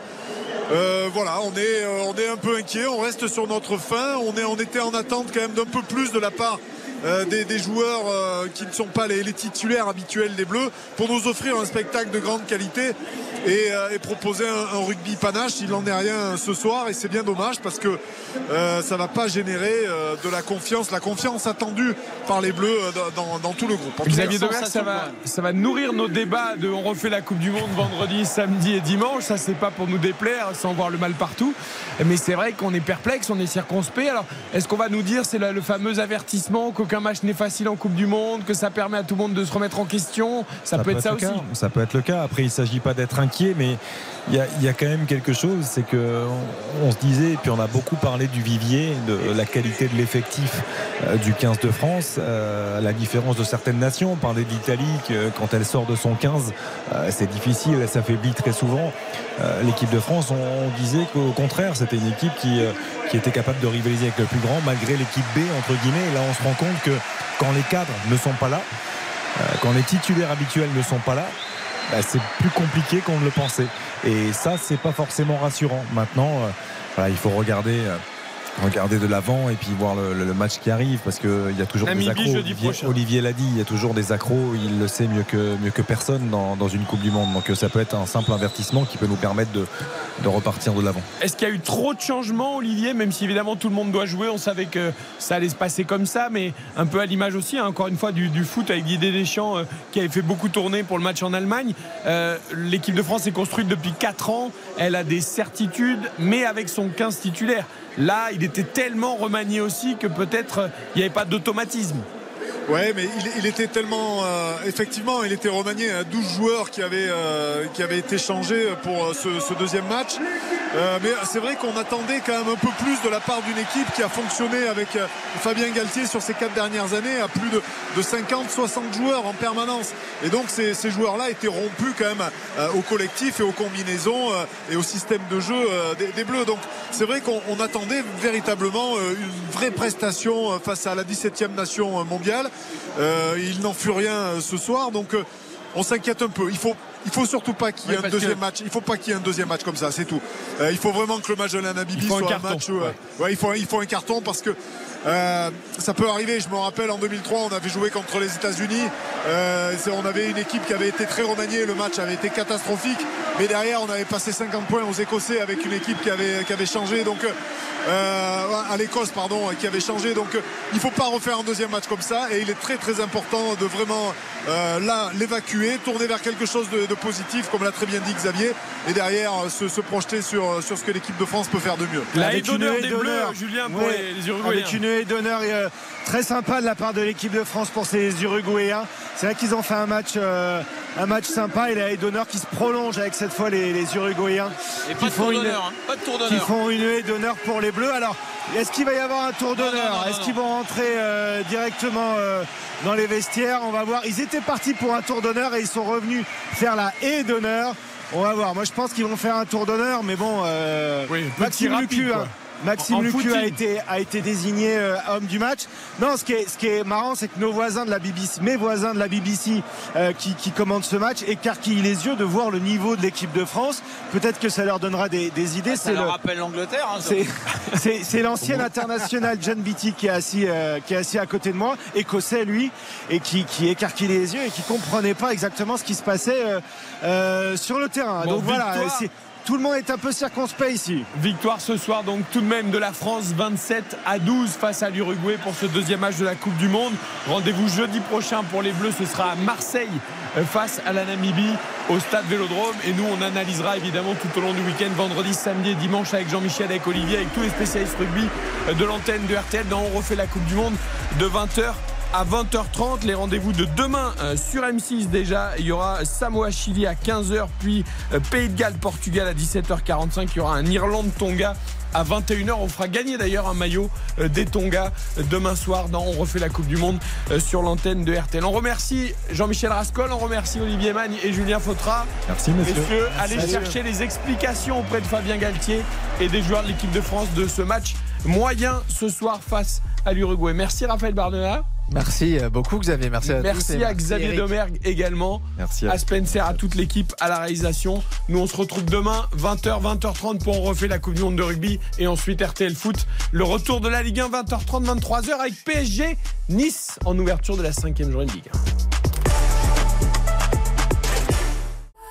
On a tendance à tout suréquiper. Les voitures, les maisons, les outils. Ah bah, bientôt même les équipements seront suréquipés.